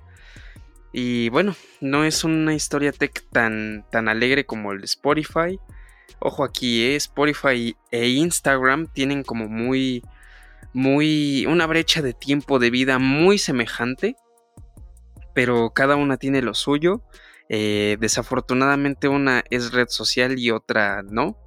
Eh, aunque Spotify también tenía como intenciones de, meter eh, funciones sociales, pero creo que se dieron cuenta de que no era por ahí y pues qué bueno que no lo hicieron, porque hay muchas cosas que, que podríamos hablar o inventar de la sociología y la música y ahora imagínate tener sociedad y música a la vez en una red social, no, también sería un relajo. Entonces, ah, me quedo con la misma, con el mismo sabor de boca que tú, es como muy de changos y ahora. Muy bien, y para complementar este punto sobre Instagram, no quisimos quedarnos simplemente con la información, quisimos traerles lo que podríamos decir un testimonio, así que nos aseguramos de encontrar a una persona que ha utilizado Instagram por años, o sea, impresionante. Podríamos decir que casi desde el lanzamiento de la misma esta persona comenzó a utilizar la red social. Es un fotógrafo muy talentoso al que pueden seguir y van a tener el enlace en la descripción. Y bueno, nos va a acompañar para platicarnos cómo ha sido su paso por la plataforma, cómo ha sido utilizarla, sus experiencias positivas, negativas. Es nada más y nada menos que Edu Luque, que así lo pueden encontrar en Instagram, arroba Edu Luque. Y oigan, esto es una entrevista que dices, wow, o sea, quisimos complementar al máximo este episodio y esperamos que, que, les guste. Así que, Edu, qué gusto tenerte aquí con nosotros en Fuera de Bitácora. ¿Cómo te encuentras el día de hoy?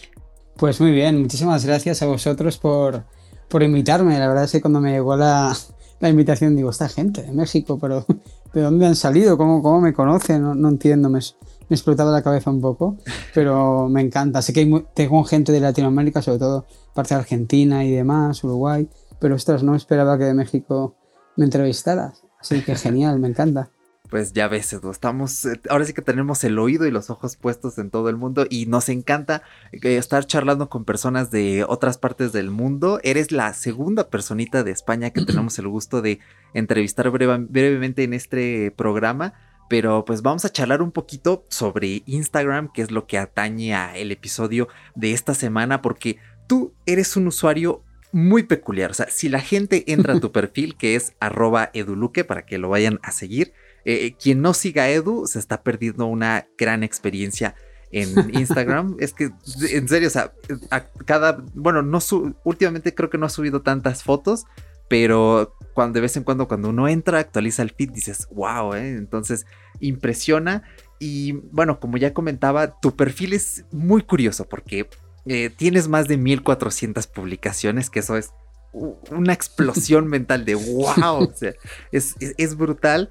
Y aparte, eh, me di un poquito la tarea de Stalker y vi que tu última, no, perdón, tu primera publicación en tu perfil es del 20 de noviembre de 2011. O sea, yo cuando vi eso dije, wow, y aquí es donde quiero preguntarte. Esa es la primera, primera, primera foto que me parece es este eh, comida, solo que no identifico qué es. O tenías otras antes y dijiste, bueno, estas las voy a archivar.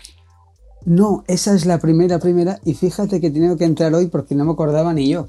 Y digo, a ver, ¿esto cuando empezó? Yo, yo recuerdo que más o menos hacía como 10 años yo recordaba, que son 9, y, y, digo, ostras, ¿cuándo he subido esta foto? Es una foto de comida en Valencia concretamente, en un restaurante japonés, no recuerdo más, y, al entrar digo, pues mira, empecé en noviembre de 2011. Y esa fue la primera foto, porque he ido borrando fotos y tengo que borrar un montón de fotos todavía para que cuadre con lo que es ahora mi, perfil de Instagram. Pero esa es la primera de todas. Nunca la borro porque, ostras, es, es la primera. Es la primera que hice pensé, bueno, no, sé de qué va esto, pero voy a hacer una foto de la comida. Yo veía gatos y comida. Como no tengo gato, digo, pues bueno, hago la comida. Y entonces hice una foto de comida. Y fue en noviembre del 2011, exactamente. Wow, es, increíble, es una brutalidad. y bueno, puede que si te das esta tarea de archivar o de borrar fotos, pues puede que en el futuro, si alguien nos escucha en el 2022, entra a tu perfil y diga, ya no hay 1400, hay menos, porque, bueno, he aquí la explicación. Eh, vamos a abarcar un poquito más adelante lo que sería pues tu perfil más, más profesional en la plataforma. Ahorita, pues me gustaría que el, oyente te conociera un poquito más desde la perspectiva de el usuario mm, regular, común, el consumidor a pie de lo que es esta plataforma. Así que, eh, a ver, coméntanos, eh, ¿en qué año conociste la red social y cómo la conociste? Pues sí, mira, me traigo unos recuerdos. Yo estuve en Valencia por temas de trabajo y estábamos por ahí, había gente en mi trabajo, gente muy creativa, fotógrafa y demás, y dijeron, mira, hay una red social ahora nueva que es de fotografía y yo lleva, para esos entonces siempre llevaba mi cámara reflex encima y, mi iPhone. Y era como, ostras, esta red social, a ver qué es y tal. Y veíamos que todo el mundo subía gatos y comida. Súper curioso. Y dije, ostras, tú esto. Y había fotos, no, no se había profesionalizado tanto en ese entonces. Ahora hay un abanico enorme de grandes profesionales de verdad, no como yo, que hacen fotografías increíbles y te puedes inspirar en ellos y demás. Antes no, antes era pues el día a día de la gente, la gente probaba, no sabía lo que era. De hecho, si lo digo saber antes, pues habría subido otro tipo de contenido, ¿no? Entonces yo subía cosas que iba haciendo, lo típico con mucha gente, ¿eh? Como hacen muchos influencers, por ejemplo, ahora, ¿no? Pues yo lo hacía así, pues hoy voy a comer, hago una foto, hago una foto de un puente o de un barco, pues hago una, la subo. Pero claro, yo tampoco tenía, estaba en ese momento estudiando muchos temas de fotografía y aprendiendo, eh, porque yo fotografía hago desde hace esto, 10 años, así un poco más seria o intentando hacerlo un poco, un poco mejor cada día, ¿no? Y nada, y empecé así y, la conocí así y pensaba que sería una moda pasajera. Digo, esto ha empezado ahora, haremos cuatro fotos de los gatos, porque era todo gatos, como te digo, y comida, y ya está. Y no, no, y mira, y la cosa fue que cada vez la gente iba utilizándola más. Wow, es, es, muy curioso, ¿no? Pensar, o más bien verse como usuario en ese momento de, eh, ah, sí, esto va y viene. Y ha pasado ya 10 años desde que lanzaron la plataforma y dices, wow, y esto es apenas el inicio, ¿no? Porque hay que poner la vista más, eh, más en alto. Pero me gusta que nos comentes eh, esto porque, ¿qué te diré? Cuando tú conociste la red social, probablemente yo estaba en la escuela secundaria, o sea, era casi un niño, entonces, pues lo más que sabía de Instagram era que era una aplicación en la que subías fotitos, ¿no? Pero... Ahora, eh, coméntanos, ¿cuál fue tu primera impresión al entrar, al, usar Instagram, al subir esa primera foto? ¿Qué fue, qué, rondaba por tu mente? Yo en esa época corría y, yo he estudiado actividad física y, deporte. Soy técnico deportivo en realidad. Y yo, en esa época corría y tenía un blog escrito, ojo, eh, escrito, que ahora casi nadie hace blogs escritos, ya la gente hace videoblogs, ¿no? Que me parece genial. Es una evolución, ¿no? Del blog y que se llamaba Todo está en el coco, exactamente, ¿no?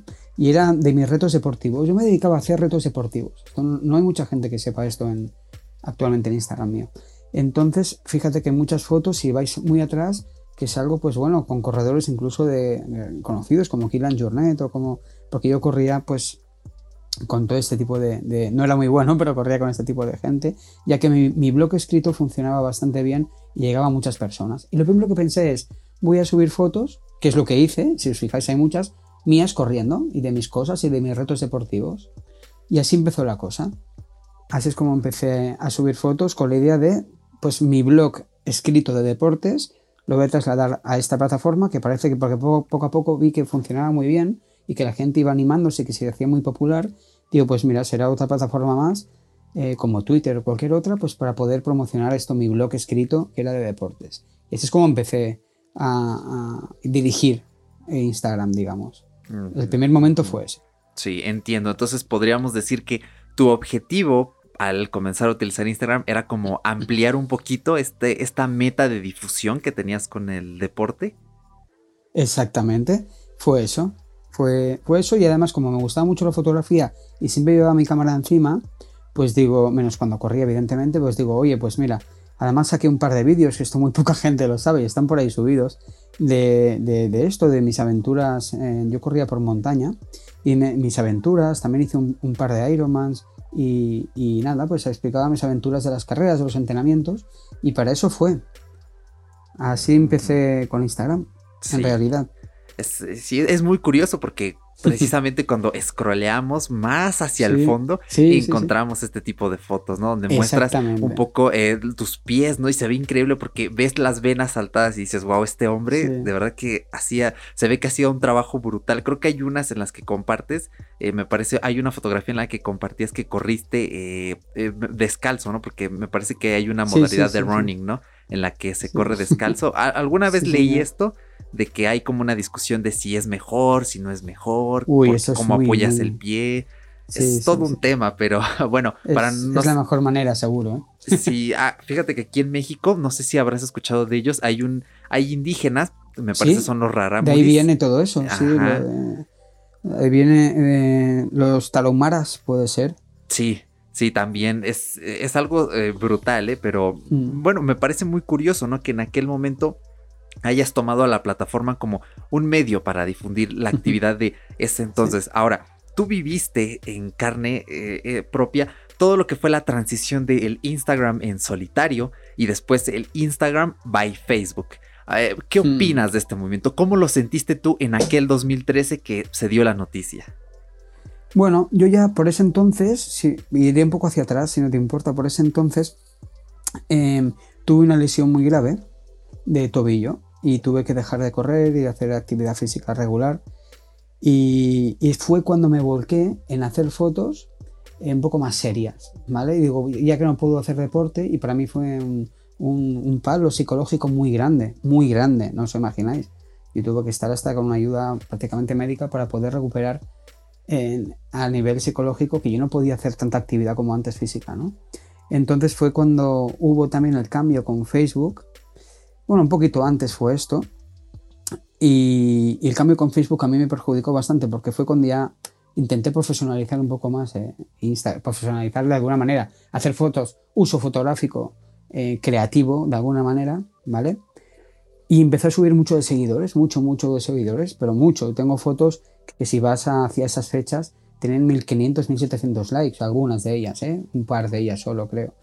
¿Qué pasó cuando compró Facebook? Pues que, ostras, me encontré que de repente la cosa con el tema de los algoritmos y demás empezó a no funcionar. Incluso me llegaron a cerrar la, cuenta por mal uso, teóricamente, que fue una equivocación suya. Y que además, cuando me recuperé la cuenta, cuando quedaban dos días para que cerraran mi cuenta definitivamente, sin que yo hiciera nada y sin que nadie me respondiera a la ayuda que te brindaban por email, conseguí contactar con Instagram España y conseguí recuperar la cuenta, pero con unos 700 seguidores menos. Eh, para mí fue un palo muy grande, ¿no? Y yo pensé, ostras, desde que lo ha comprado Facebook, todo va mal y encima me ha pasado esto. Encima me dijeron que me ayudarían a recuperar público, no me ayudaron en nada. Y ahí me quedé estancado hasta lo que tengo ahora. O sea, ahora he subido un poquito, pero, pero no al pasos tan agigantados como estaba subiendo en esa fecha hasta que justo compró Facebook. No sé si me explico. Sí. Entonces, para mí, eh, ahora tienes que jugar con algoritmos que los van cambiando. No tienes visualizaciones a veces, no te ven las fotos como antes.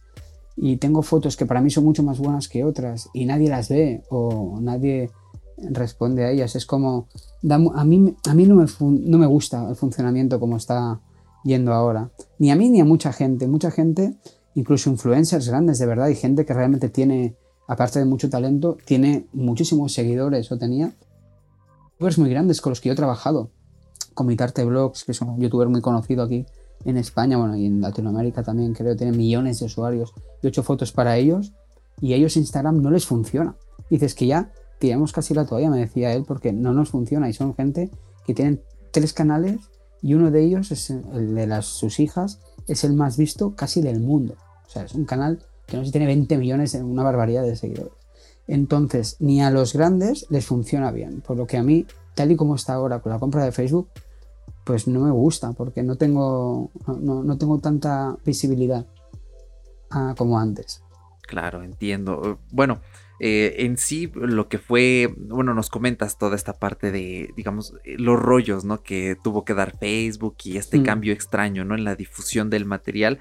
Eh, como tal, eh, tenemos entendido que la implementación de los algoritmos, ¿no? De la forma en la que funciona, por Mm. ejemplo, la propia Facebook ahora, fue más o menos por 2016 cuando se empezó a utilizar. Es decir, ya el pretexto era. Instagram ya no te va a mostrar lo más reciente porque sentimos que te pierdes mucho contenido. Te vamos a mostrar lo que el algoritmo diga, esto es lo que necesitas ver, ¿no? Entonces, eh, pues llama mucho la atención, ¿no? Que nos platiques cómo mm, este tipo de decisiones de una forma u otra afectan. Y no sé qué tan de acuerdo estés con eh, lo siguiente que te voy a comentar, pero hay una discusión eh, sobre la mesa en la cual personas afines a este mundo tecnológico dicen que Instagram está como que dándose mm, un, un vistazo a lo que es Facebook. Es decir, en Facebook, en ads, tú cuando quieres que alguien vea algo, pues tienes que pasar por caja. Entonces Sí. Instagram más o menos es lo mismo que si tú como creador quieres que la gente vea tus contenidos, hay que pasar por caja y no sé si te ha pasado que en, te aparecen publicidad o sugerencias. Yo he visto al menos sugerencias de fotos buenas, o sea, supongamos que tú. Edu, eh, eh, dices, bueno, Instagram voy a pasar por caja, aquí está, promociona esta foto. A mí me aparecen fotografías así de usuarios Mm. comunes en los anuncios, ¿no? ¿Qué Sí, sí. opinas tú respecto a esto que hemos estado viendo recientemente? Pues sí, de hecho yo incluso probé porque dije, a ver si pasando por caja una sola vez, esto funciona. Y yo no quería pasar por caja ni que hubiera funcionado, quería saber si realmente era eso que funcionaba así o qué. Entonces yo vi que pasé por caja una vez y me quedé igual. Tuve esa foto, alguna visualización más, algún like más, pero poca cosa más. Yo lo que creo que está pasando es que, bueno, evidentemente es un negocio más que el señor Mark Zuckerberg, eh, pues bueno, lo está, entre otros, capitaneando y que quieren ganar dinero a costa de los creadores de contenido. Y cosa que me parece eh, muy mal, porque realmente es- es- estamos dando como rienda suelta a nuestra creatividad, intentando esforzarnos. Y esto para mí es como un trabajo y no gano nada. Entonces, bueno, a, veces me he conseguido alguna cosita, pero na- nada del otro mundo, ¿no? Y entonces me parece fatal que encima tengas que pasar por caja, que aunque pases por caja, porque yo lo he hecho y tengo una cuenta secundaria que va haciendo pruebas, he hecho cosas con eso y tampoco tengo... Tienes más likes, pero no tienes más seguidores. Tampoco la cuenta te aumenta en un número de seguidores.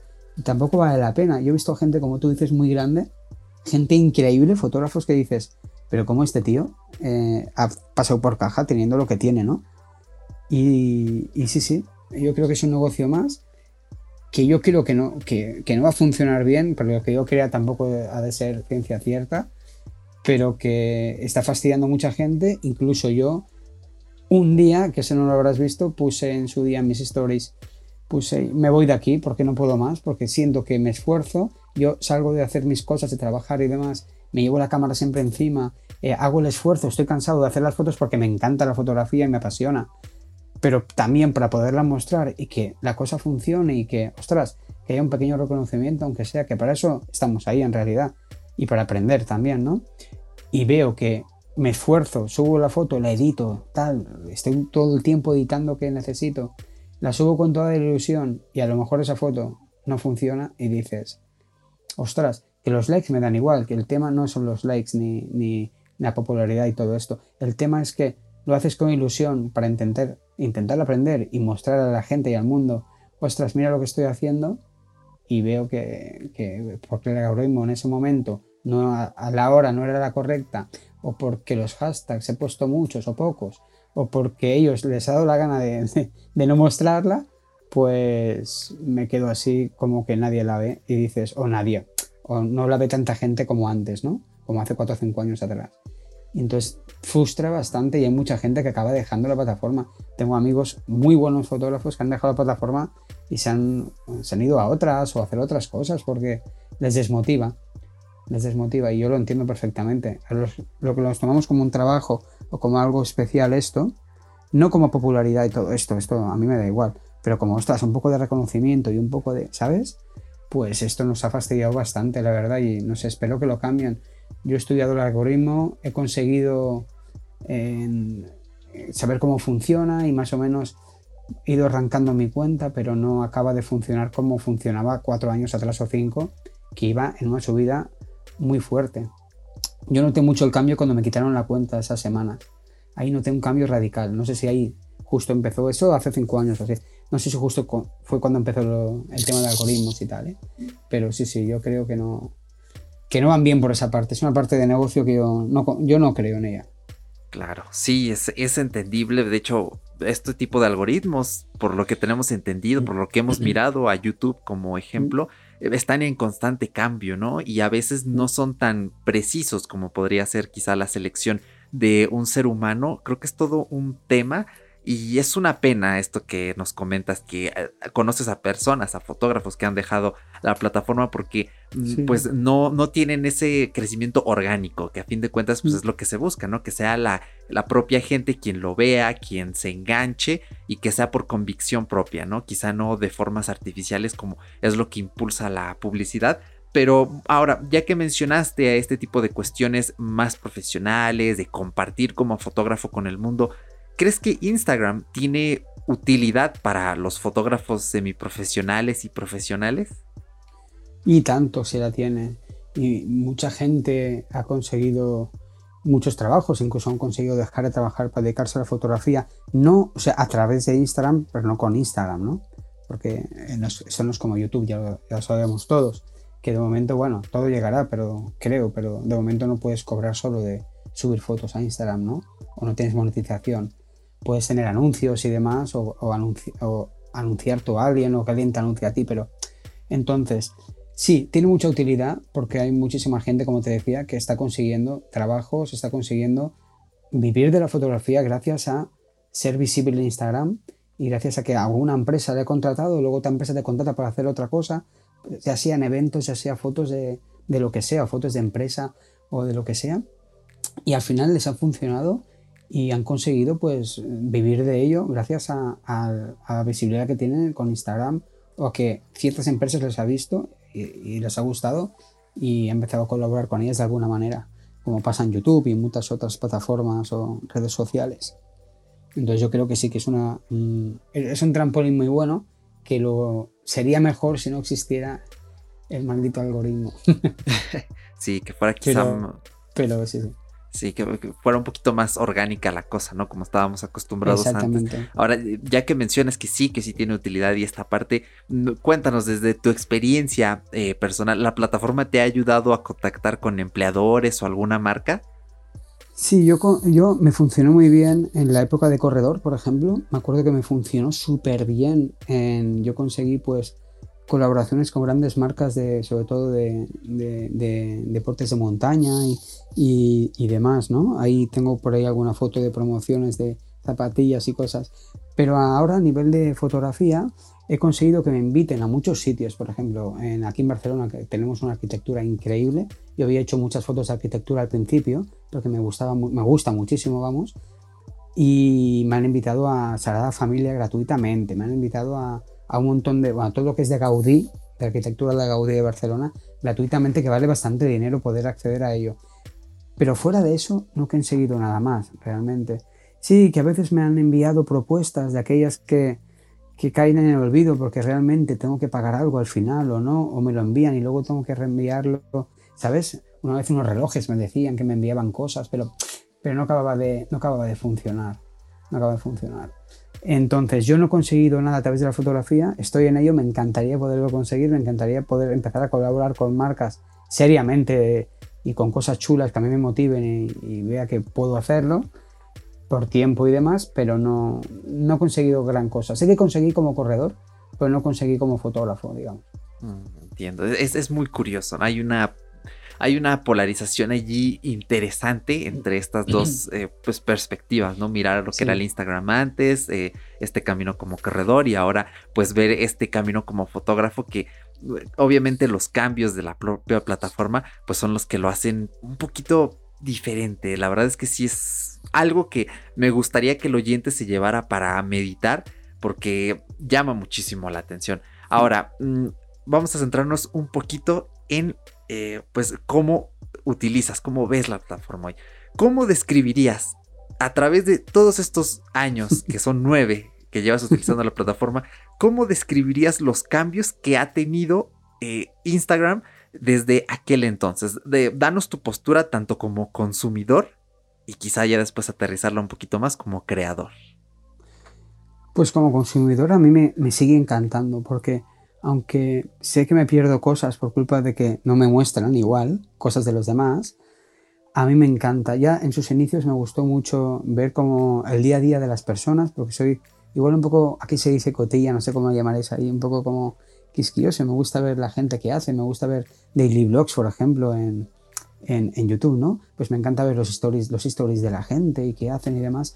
Y eso me parece muy chulo. Al principio me gustaba mucho ver que la gente comía y hacían cosas y no sé qué, y hacían fotos así muy chulas. Me gustaba mucho consumir ese tipo de contenido. Y ahora yo consumo totalmente contenido de fotografía de calidad. Tengo un gran problema en mi cuenta de Instagram, es que sigo a muchísima gente. Porque hace tantos años que la tengo que sigo a demasiadas personas. Estoy intentando dejar de seguir cuentas que realmente o ya no funcionan porque ya no suben nada o ya veo que no me interesa ese contenido ¿sabes? Pero es imposible llegar a lo que me gustaría, que me gustaría que tú tener menos seguir, o sea, seguir a lo mismo que me sigue a mí o, o seguir a, a, menos de lo que me sigue a mí, ¿no? En realidad. Pero ahora lo que estoy intentando es seguir contenido de calidad y la verdad que el algoritmo en ese sentido funciona bien. Y te explico por qué. Es porque yo estoy consumiendo fotografías de fotógrafos increíbles, que me gustaría llegar a ese nivel algún día en mi vida, ¿vale? Para poder aprender y poder comentar con ellos. Además, hablamos mucho por privado, está súper chulo este. Y además, gente de todo el mundo, ¿no? Mira, estamos hablando España-México ahora mismo, ¿eh? Entonces, el algoritmo me ayuda a que como yo veo eso, me muestra eso, me muestra más cosas de eso. Y eso pues está bien, ¿ves? Hay que hay que... La balanza equilibrarla un poco con eso, ¿no? Con lo que he dicho antes, porque creo que me ha cargado un poco Instagram actual. Pero bueno, en la respuesta sería esta. Al principio veía la vida de las personas, porque es lo que subían, los gatos, las comidas y todo esto. Luego ya dejé de correr, empecé a hacer fotografía, empecé a ver contenido de fotografía de más calidad y ahora intento que sea fotografía de muchísima calidad. Gente que me aporte, que, que me aporte y que tenga ahí un aprendizaje también y, aprenda viendo esas fotos y me inspire y coja ideas y demás. Claro, entiendo. No sé si te respondo. Sí, a la no, no. Es, eh, es perfecto y es muy interesante porque pues ya conocemos cuál es tu postura como creador y cuál es tu postura como consumidor. Eh, ahora para ir finalizando, ya estamos en el bloque final. Eh, ya mencionaste las stories hace unos momentos. ¿Cómo fue y cuál fue tu reacción cuando Instagram dijo, pues saben que eh, ahora pues nos volvemos un poquito Snapchat y ponemos aquí esto que, que, no lo inventamos nosotros, lo agarramos de por ahí, pero pues hagan lo que quieran. ¿Cómo viviste ese momento de las stories? Pues lo viví muy bien, porque justo eh, yo había tenido mi, mi, canal de YouTube y mis cosas, había hecho mis pinitos con, esas, con, con eso de vídeo, ¿no? Pero no, acababa, no me acabó de funcionar y no acabé de, de meterme muy a fondo en ello. Entonces justo vi, yo esa época utilizaba Snapchat y tu, utilizaba una red social que muy poca gente conoce, quizá tú lo conozcas, vosotros lo conozcáis, que se llama Beam, que era una red social que sacó Casey Neistat, un youtuber eh, famoso, no sé si conoces. Sí, es Uno de los, bueno, youtuber por excelencia, ¿no? Yo creo, es el padre de YouTube, ¿no? Padre y madre y todo de YouTube. Sacó una red social muy chula que se llamaba eh, Beam, que, que, también podías interactuar con otras personas. Acabó rápido porque la vendió por muchos millones a, a no me acuerdo qué empresa, a CNN, una cosa así. Y entonces cuando justo sacaron las stories fue cuando ya acabó esta red social y cuando Snapchat estaba a su máximo esplendor que aquí en España yo creo que casi nadie lo utiliza ya Snapchat, pero creo que en Latinoamérica, ¿verdad? Todavía se utiliza bastante. Mm. Creo, ¿eh? No lo sé, igual me equivoco. No sabría decirte. Precisamente Paco y yo estábamos en esa disyuntiva y ya mm. un poquito que más bien la gente lo utiliza por los filtros para echar la risa un rato, como tipo TikTok más o menos. Exacto. Entonces, como salieron los stories, para mí me encantó y hablaba mucho de la cámara al principio y tal, luego ya no, luego ya no Ahora solo muestro pues contenido, cosas que me parecen interesantes. O incluso en Mejores Amigos también comento bastantes cosas que no quiero que todo el mundo igual vea o lo que sea, ¿no? Y me pareció muy chulo porque es una manera más de ver lo que hace una persona. Hay un gran fotógrafo que en los podcasts podcast que me entrevistáis siempre digo lo mismo. Se llama Jordi Koalitic. No sé si conoces, es una persona que aquí se ha hecho muy, muy famosa porque hace fotografía creativa. Y lo que hace en los stories es, y en sus fotos también, es mostrar cómo lo hace todo, ¿no? Y, Sí, y sí. para ver todo ese tipo de contenido que en TikTok también está pasando. TikTok no es todo el mundo que baila y hace el tonto tirando, eh, molestando al otro, sino que hay mucha gente que está haciendo cosas de, crea- de creatividad fotográfica o de vídeo o de lo que sea, o de manualidades, ¿eh? muy, muy chula. Y entonces han cogido esa rama de TikTok y esa rama de, de Snapchat y lo han hecho muy bien, la, la verdad. Y está funcionando ahora con Reels también, que nadie creía nada de Reels y ahora yo creo que Reels es TikTok. Porque además suben directamente de TikTok a Reels. No sé Sí, si lo habéis visto. sí, sí, y es como, vale. Yo creo que al final Instagram lo hagan mejor o peor, o, o lo, lo van a acabar eh, petando, como decimos aquí, lo van a acabar, no, ya, lo han, ya lo han petado porque son los mejores, yo creo, pero van a acabar cogiendo to- a todo, o sea, o comprando todo, o hacerlo todo ellos de una. Yo creo que están consiguiéndolo poco a poco. Puede ser, puede ser. Es, es que es, un mundo muy complejo. sí, sí. Sí, o sea, precisamente estamos viviendo un poquito la etapa de incertidumbre, por eso es complicado, ¿no? A veces ponerse como a volar muy alto de sí, esto, esto, sí. porque no sé, el mundo es el mundo es complicado, vamos a Sí. dejarlo en esa postura, pero, tanto. pero sí coincido y muy buena la recomendación de, de Jordi. Vamos a dejar el, el perfil, Sí. el enlace en la descripción de este Muy, podcast, bueno. porque desde que lo recomendaste en el podcast de Javi, eh, Sí. yo lo seguí, me vuela la cabeza, a mí me Es encanta increíble. los trucos de videografía que muestra. A mí me encanta la videografía, un poquito más que la foto en sí. Y me Mm. vuela a la mente. Es como de, wow, un día Es quiero, increíble. necesito hacer algo como lo de Jordi, Sí. porque es, es increíble, ¿eh? Y sí, Es otro ejemplo de esto, sí, porque, perdona, ¿eh? es preocupes. otro ejemplo de estos de, de decir, ¿ves? A este sí que le está funcionando. Este ha grabado ahora para Will Smith, no sé si lo has visto, o sea, es que te, te vuela la cabeza. Sí, o sea, Will sí. Smith le ha llamado para hacer fotografías creativas con él, ¿no? Y dices, a, esto a este le ha funcionado. Este empezó en TikTok, ¿eh? Es un, era un, es un TikToker de los más grandes del mundo, creo. Y, y funciona para algunos, sí. Es curioso también. Sí, es, es casi que una ruleta, ¿no? Sí, yo Es- creo que sí, es como YouTube. Sí, sí. Exactamente, y, pero también yo creo que es cosa del empeño, de lo que le meta uno y de perseverar, porque pues a fin de cuentas de eso se tratan un poco las redes sociales y hay que ir tocando puertas, hay que ir insistiendo. Mm, Es un mundo muy complejo, eh, quizá yo no sea la persona más eh, capacitada para hacerlo, ¿no? Porque al final de cuentas eh, estoy un poco alejado de lo que es el community management, eh, Mm. el estudio de redes sociales desde una postura más de mercadeo. Pero sí es, es muy interesante, así que pues Edu, mil gracias por todo lo que nos has comentado en este pequeño fragmento. Bueno, pequeños, media hora, justamente es lo que te decía Ah, antes de justo, grabar, ¿no? Oye, pues nos va a llevar una media hora, espero yo, eh, pero ha sido genial, ha sido conocer una postura completamente distinta y que la verdad nos, nos aporta bastante tanto a Paco, tanto a mí, como espero al oyente también, así que agradecerte por haberte tomado este tiempo de domingo, eh, te robamos un poco de ese preciado Nada. tiempo de descanso, pero agradecemos muchísimo. Nada, yo encantado, increíble. de verdad que me ha hecho mucha ilusión que desde, vuestras tierras eh, me, busquéis, ¿no? De alguna manera y, y queráis hablar conmigo. Soy una persona normal y corriente, como te puedes cruzar cada día por la calle mucha gente. Y me hace mucha ilusión de verdad pues a poder hablar con vosotros y cuando queráis pues estamos aquí para colaborar mutuamente sin, por supuesto, yo encantado. El domingo con vosotros ha sido pues eh, la gota que aquí está acabando el día pues la gota que como al vaso me ha encantado, la verdad. Muchísimas gracias a vosotros. Claro, no, hombre, gracias. Sí, se me va un poquito ese detalle de que allá, pues ya, eh, ahora sí que el sol Sí. ya se está poniendo, porque aquí es apenas las 12 del día, o sea, estamos Sí. eh, para salir al solecito un rato, porque de repente como que hace frío, luego hace calor, Sí, bueno, Aquí igual, sí, sí. eh, cuidado con esos cambios de clima, eh, que luego se enferma uno y no te dices, ay, ya te pegaron el Sí, bicho. coronavirus, ya está. Sí, sí. Sí, Dices, no, es un resfriado, bueno. Sí, bueno, sí, pero todo el mundo se aparta, ¿sabes?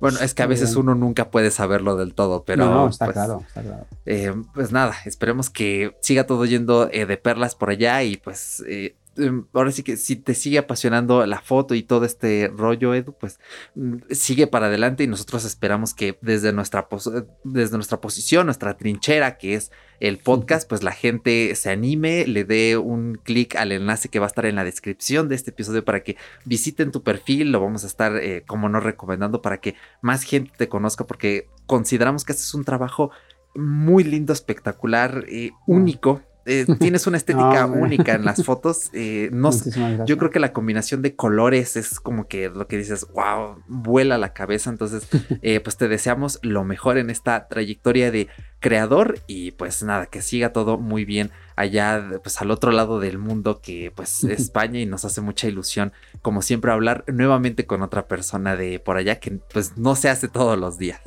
Wow, muchísimas gracias, de verdad. Y espero que os vaya súper bien, que vuestro podcast y vuestras, vuestros proyectos pues sigan hacia arriba y no tenemos que parar. Hemos de seguir adelante, siempre adelante, siempre. Exactamente. Muchísimas gracias. Pues vamos a ir despidiendo este episodio, Paco. La verdad es que nos extendimos un poquito más de lo que creíamos, pero wow, o sea, el mismo día que estamos grabando esto, leímos la información, nos dio tiempo de recopilarlas. Hemos hecho esto en un tiempo récord y ha sido increíble. Así que Paquito, ¿algo más que agregar antes de que nos despidamos? Pues nada, muchachos, nada, señores. Creo que fue una tremenda locura este Historia Tech. La verdad, creo que. Ah, no sé, terminé como. Como muy. Muy raro, ¿no? Es como. Como cuando vas a un restaurante y tienes unas expectativas muy buenas y sales como de. Ah, no era tanto, no e, era más lo que hablaban que lo que es una cosa así, no sé, como ese mismo ese mismo sentir, ese mismo sabor de boca quizás, no sé cómo expresarlo. Sin embargo, fue una historia tech bastante, bastante bueno, bastante interesante.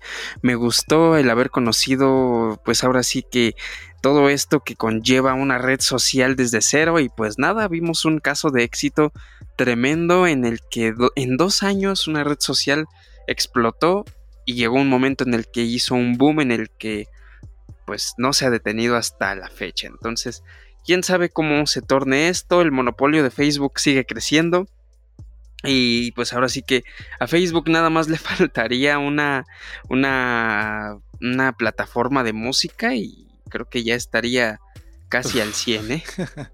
Facebook Music una cosa así. Ni digas, o sea, ya está Facebook Watch, ya está Facebook Marketplace, ya Instagram es como prácticamente el Facebook Fotos.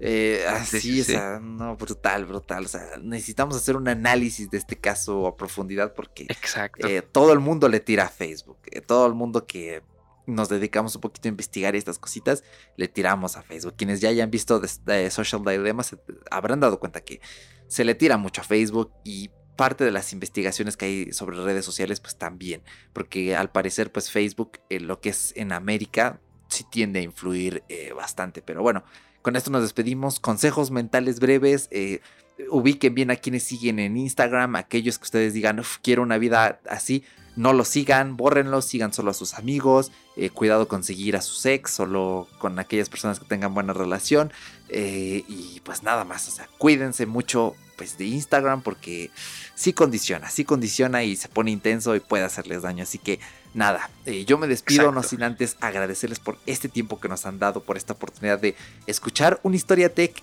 que ya teníamos ganas con este formato tradicional. Eh, probablemente este sea el penúltimo historia tech del año, así que pues váyanse preparando porque si todo sale como lo tenemos planeado, el último eh, va a ser especial, va a ser especial y vamos a cerrar un anillo importante en lo que sería el mundo de la cultura digital, el mundo geek, este mundo más nerd que nos encanta tanto. Así que nada, pues nos despedimos, les agradece eh, con todo el corazón y pues nos escuchamos en un próximo episodio, ¿a qué no, Paco? Así es, nos escuchamos en el siguiente episodio. Muchísimas gracias porque escucha, muchísimas gracias a ti Eric y pues nada, este fue una historia tech más y esperemos que el siguiente esté un poquito más, más bonito. Muchas gracias. Chao.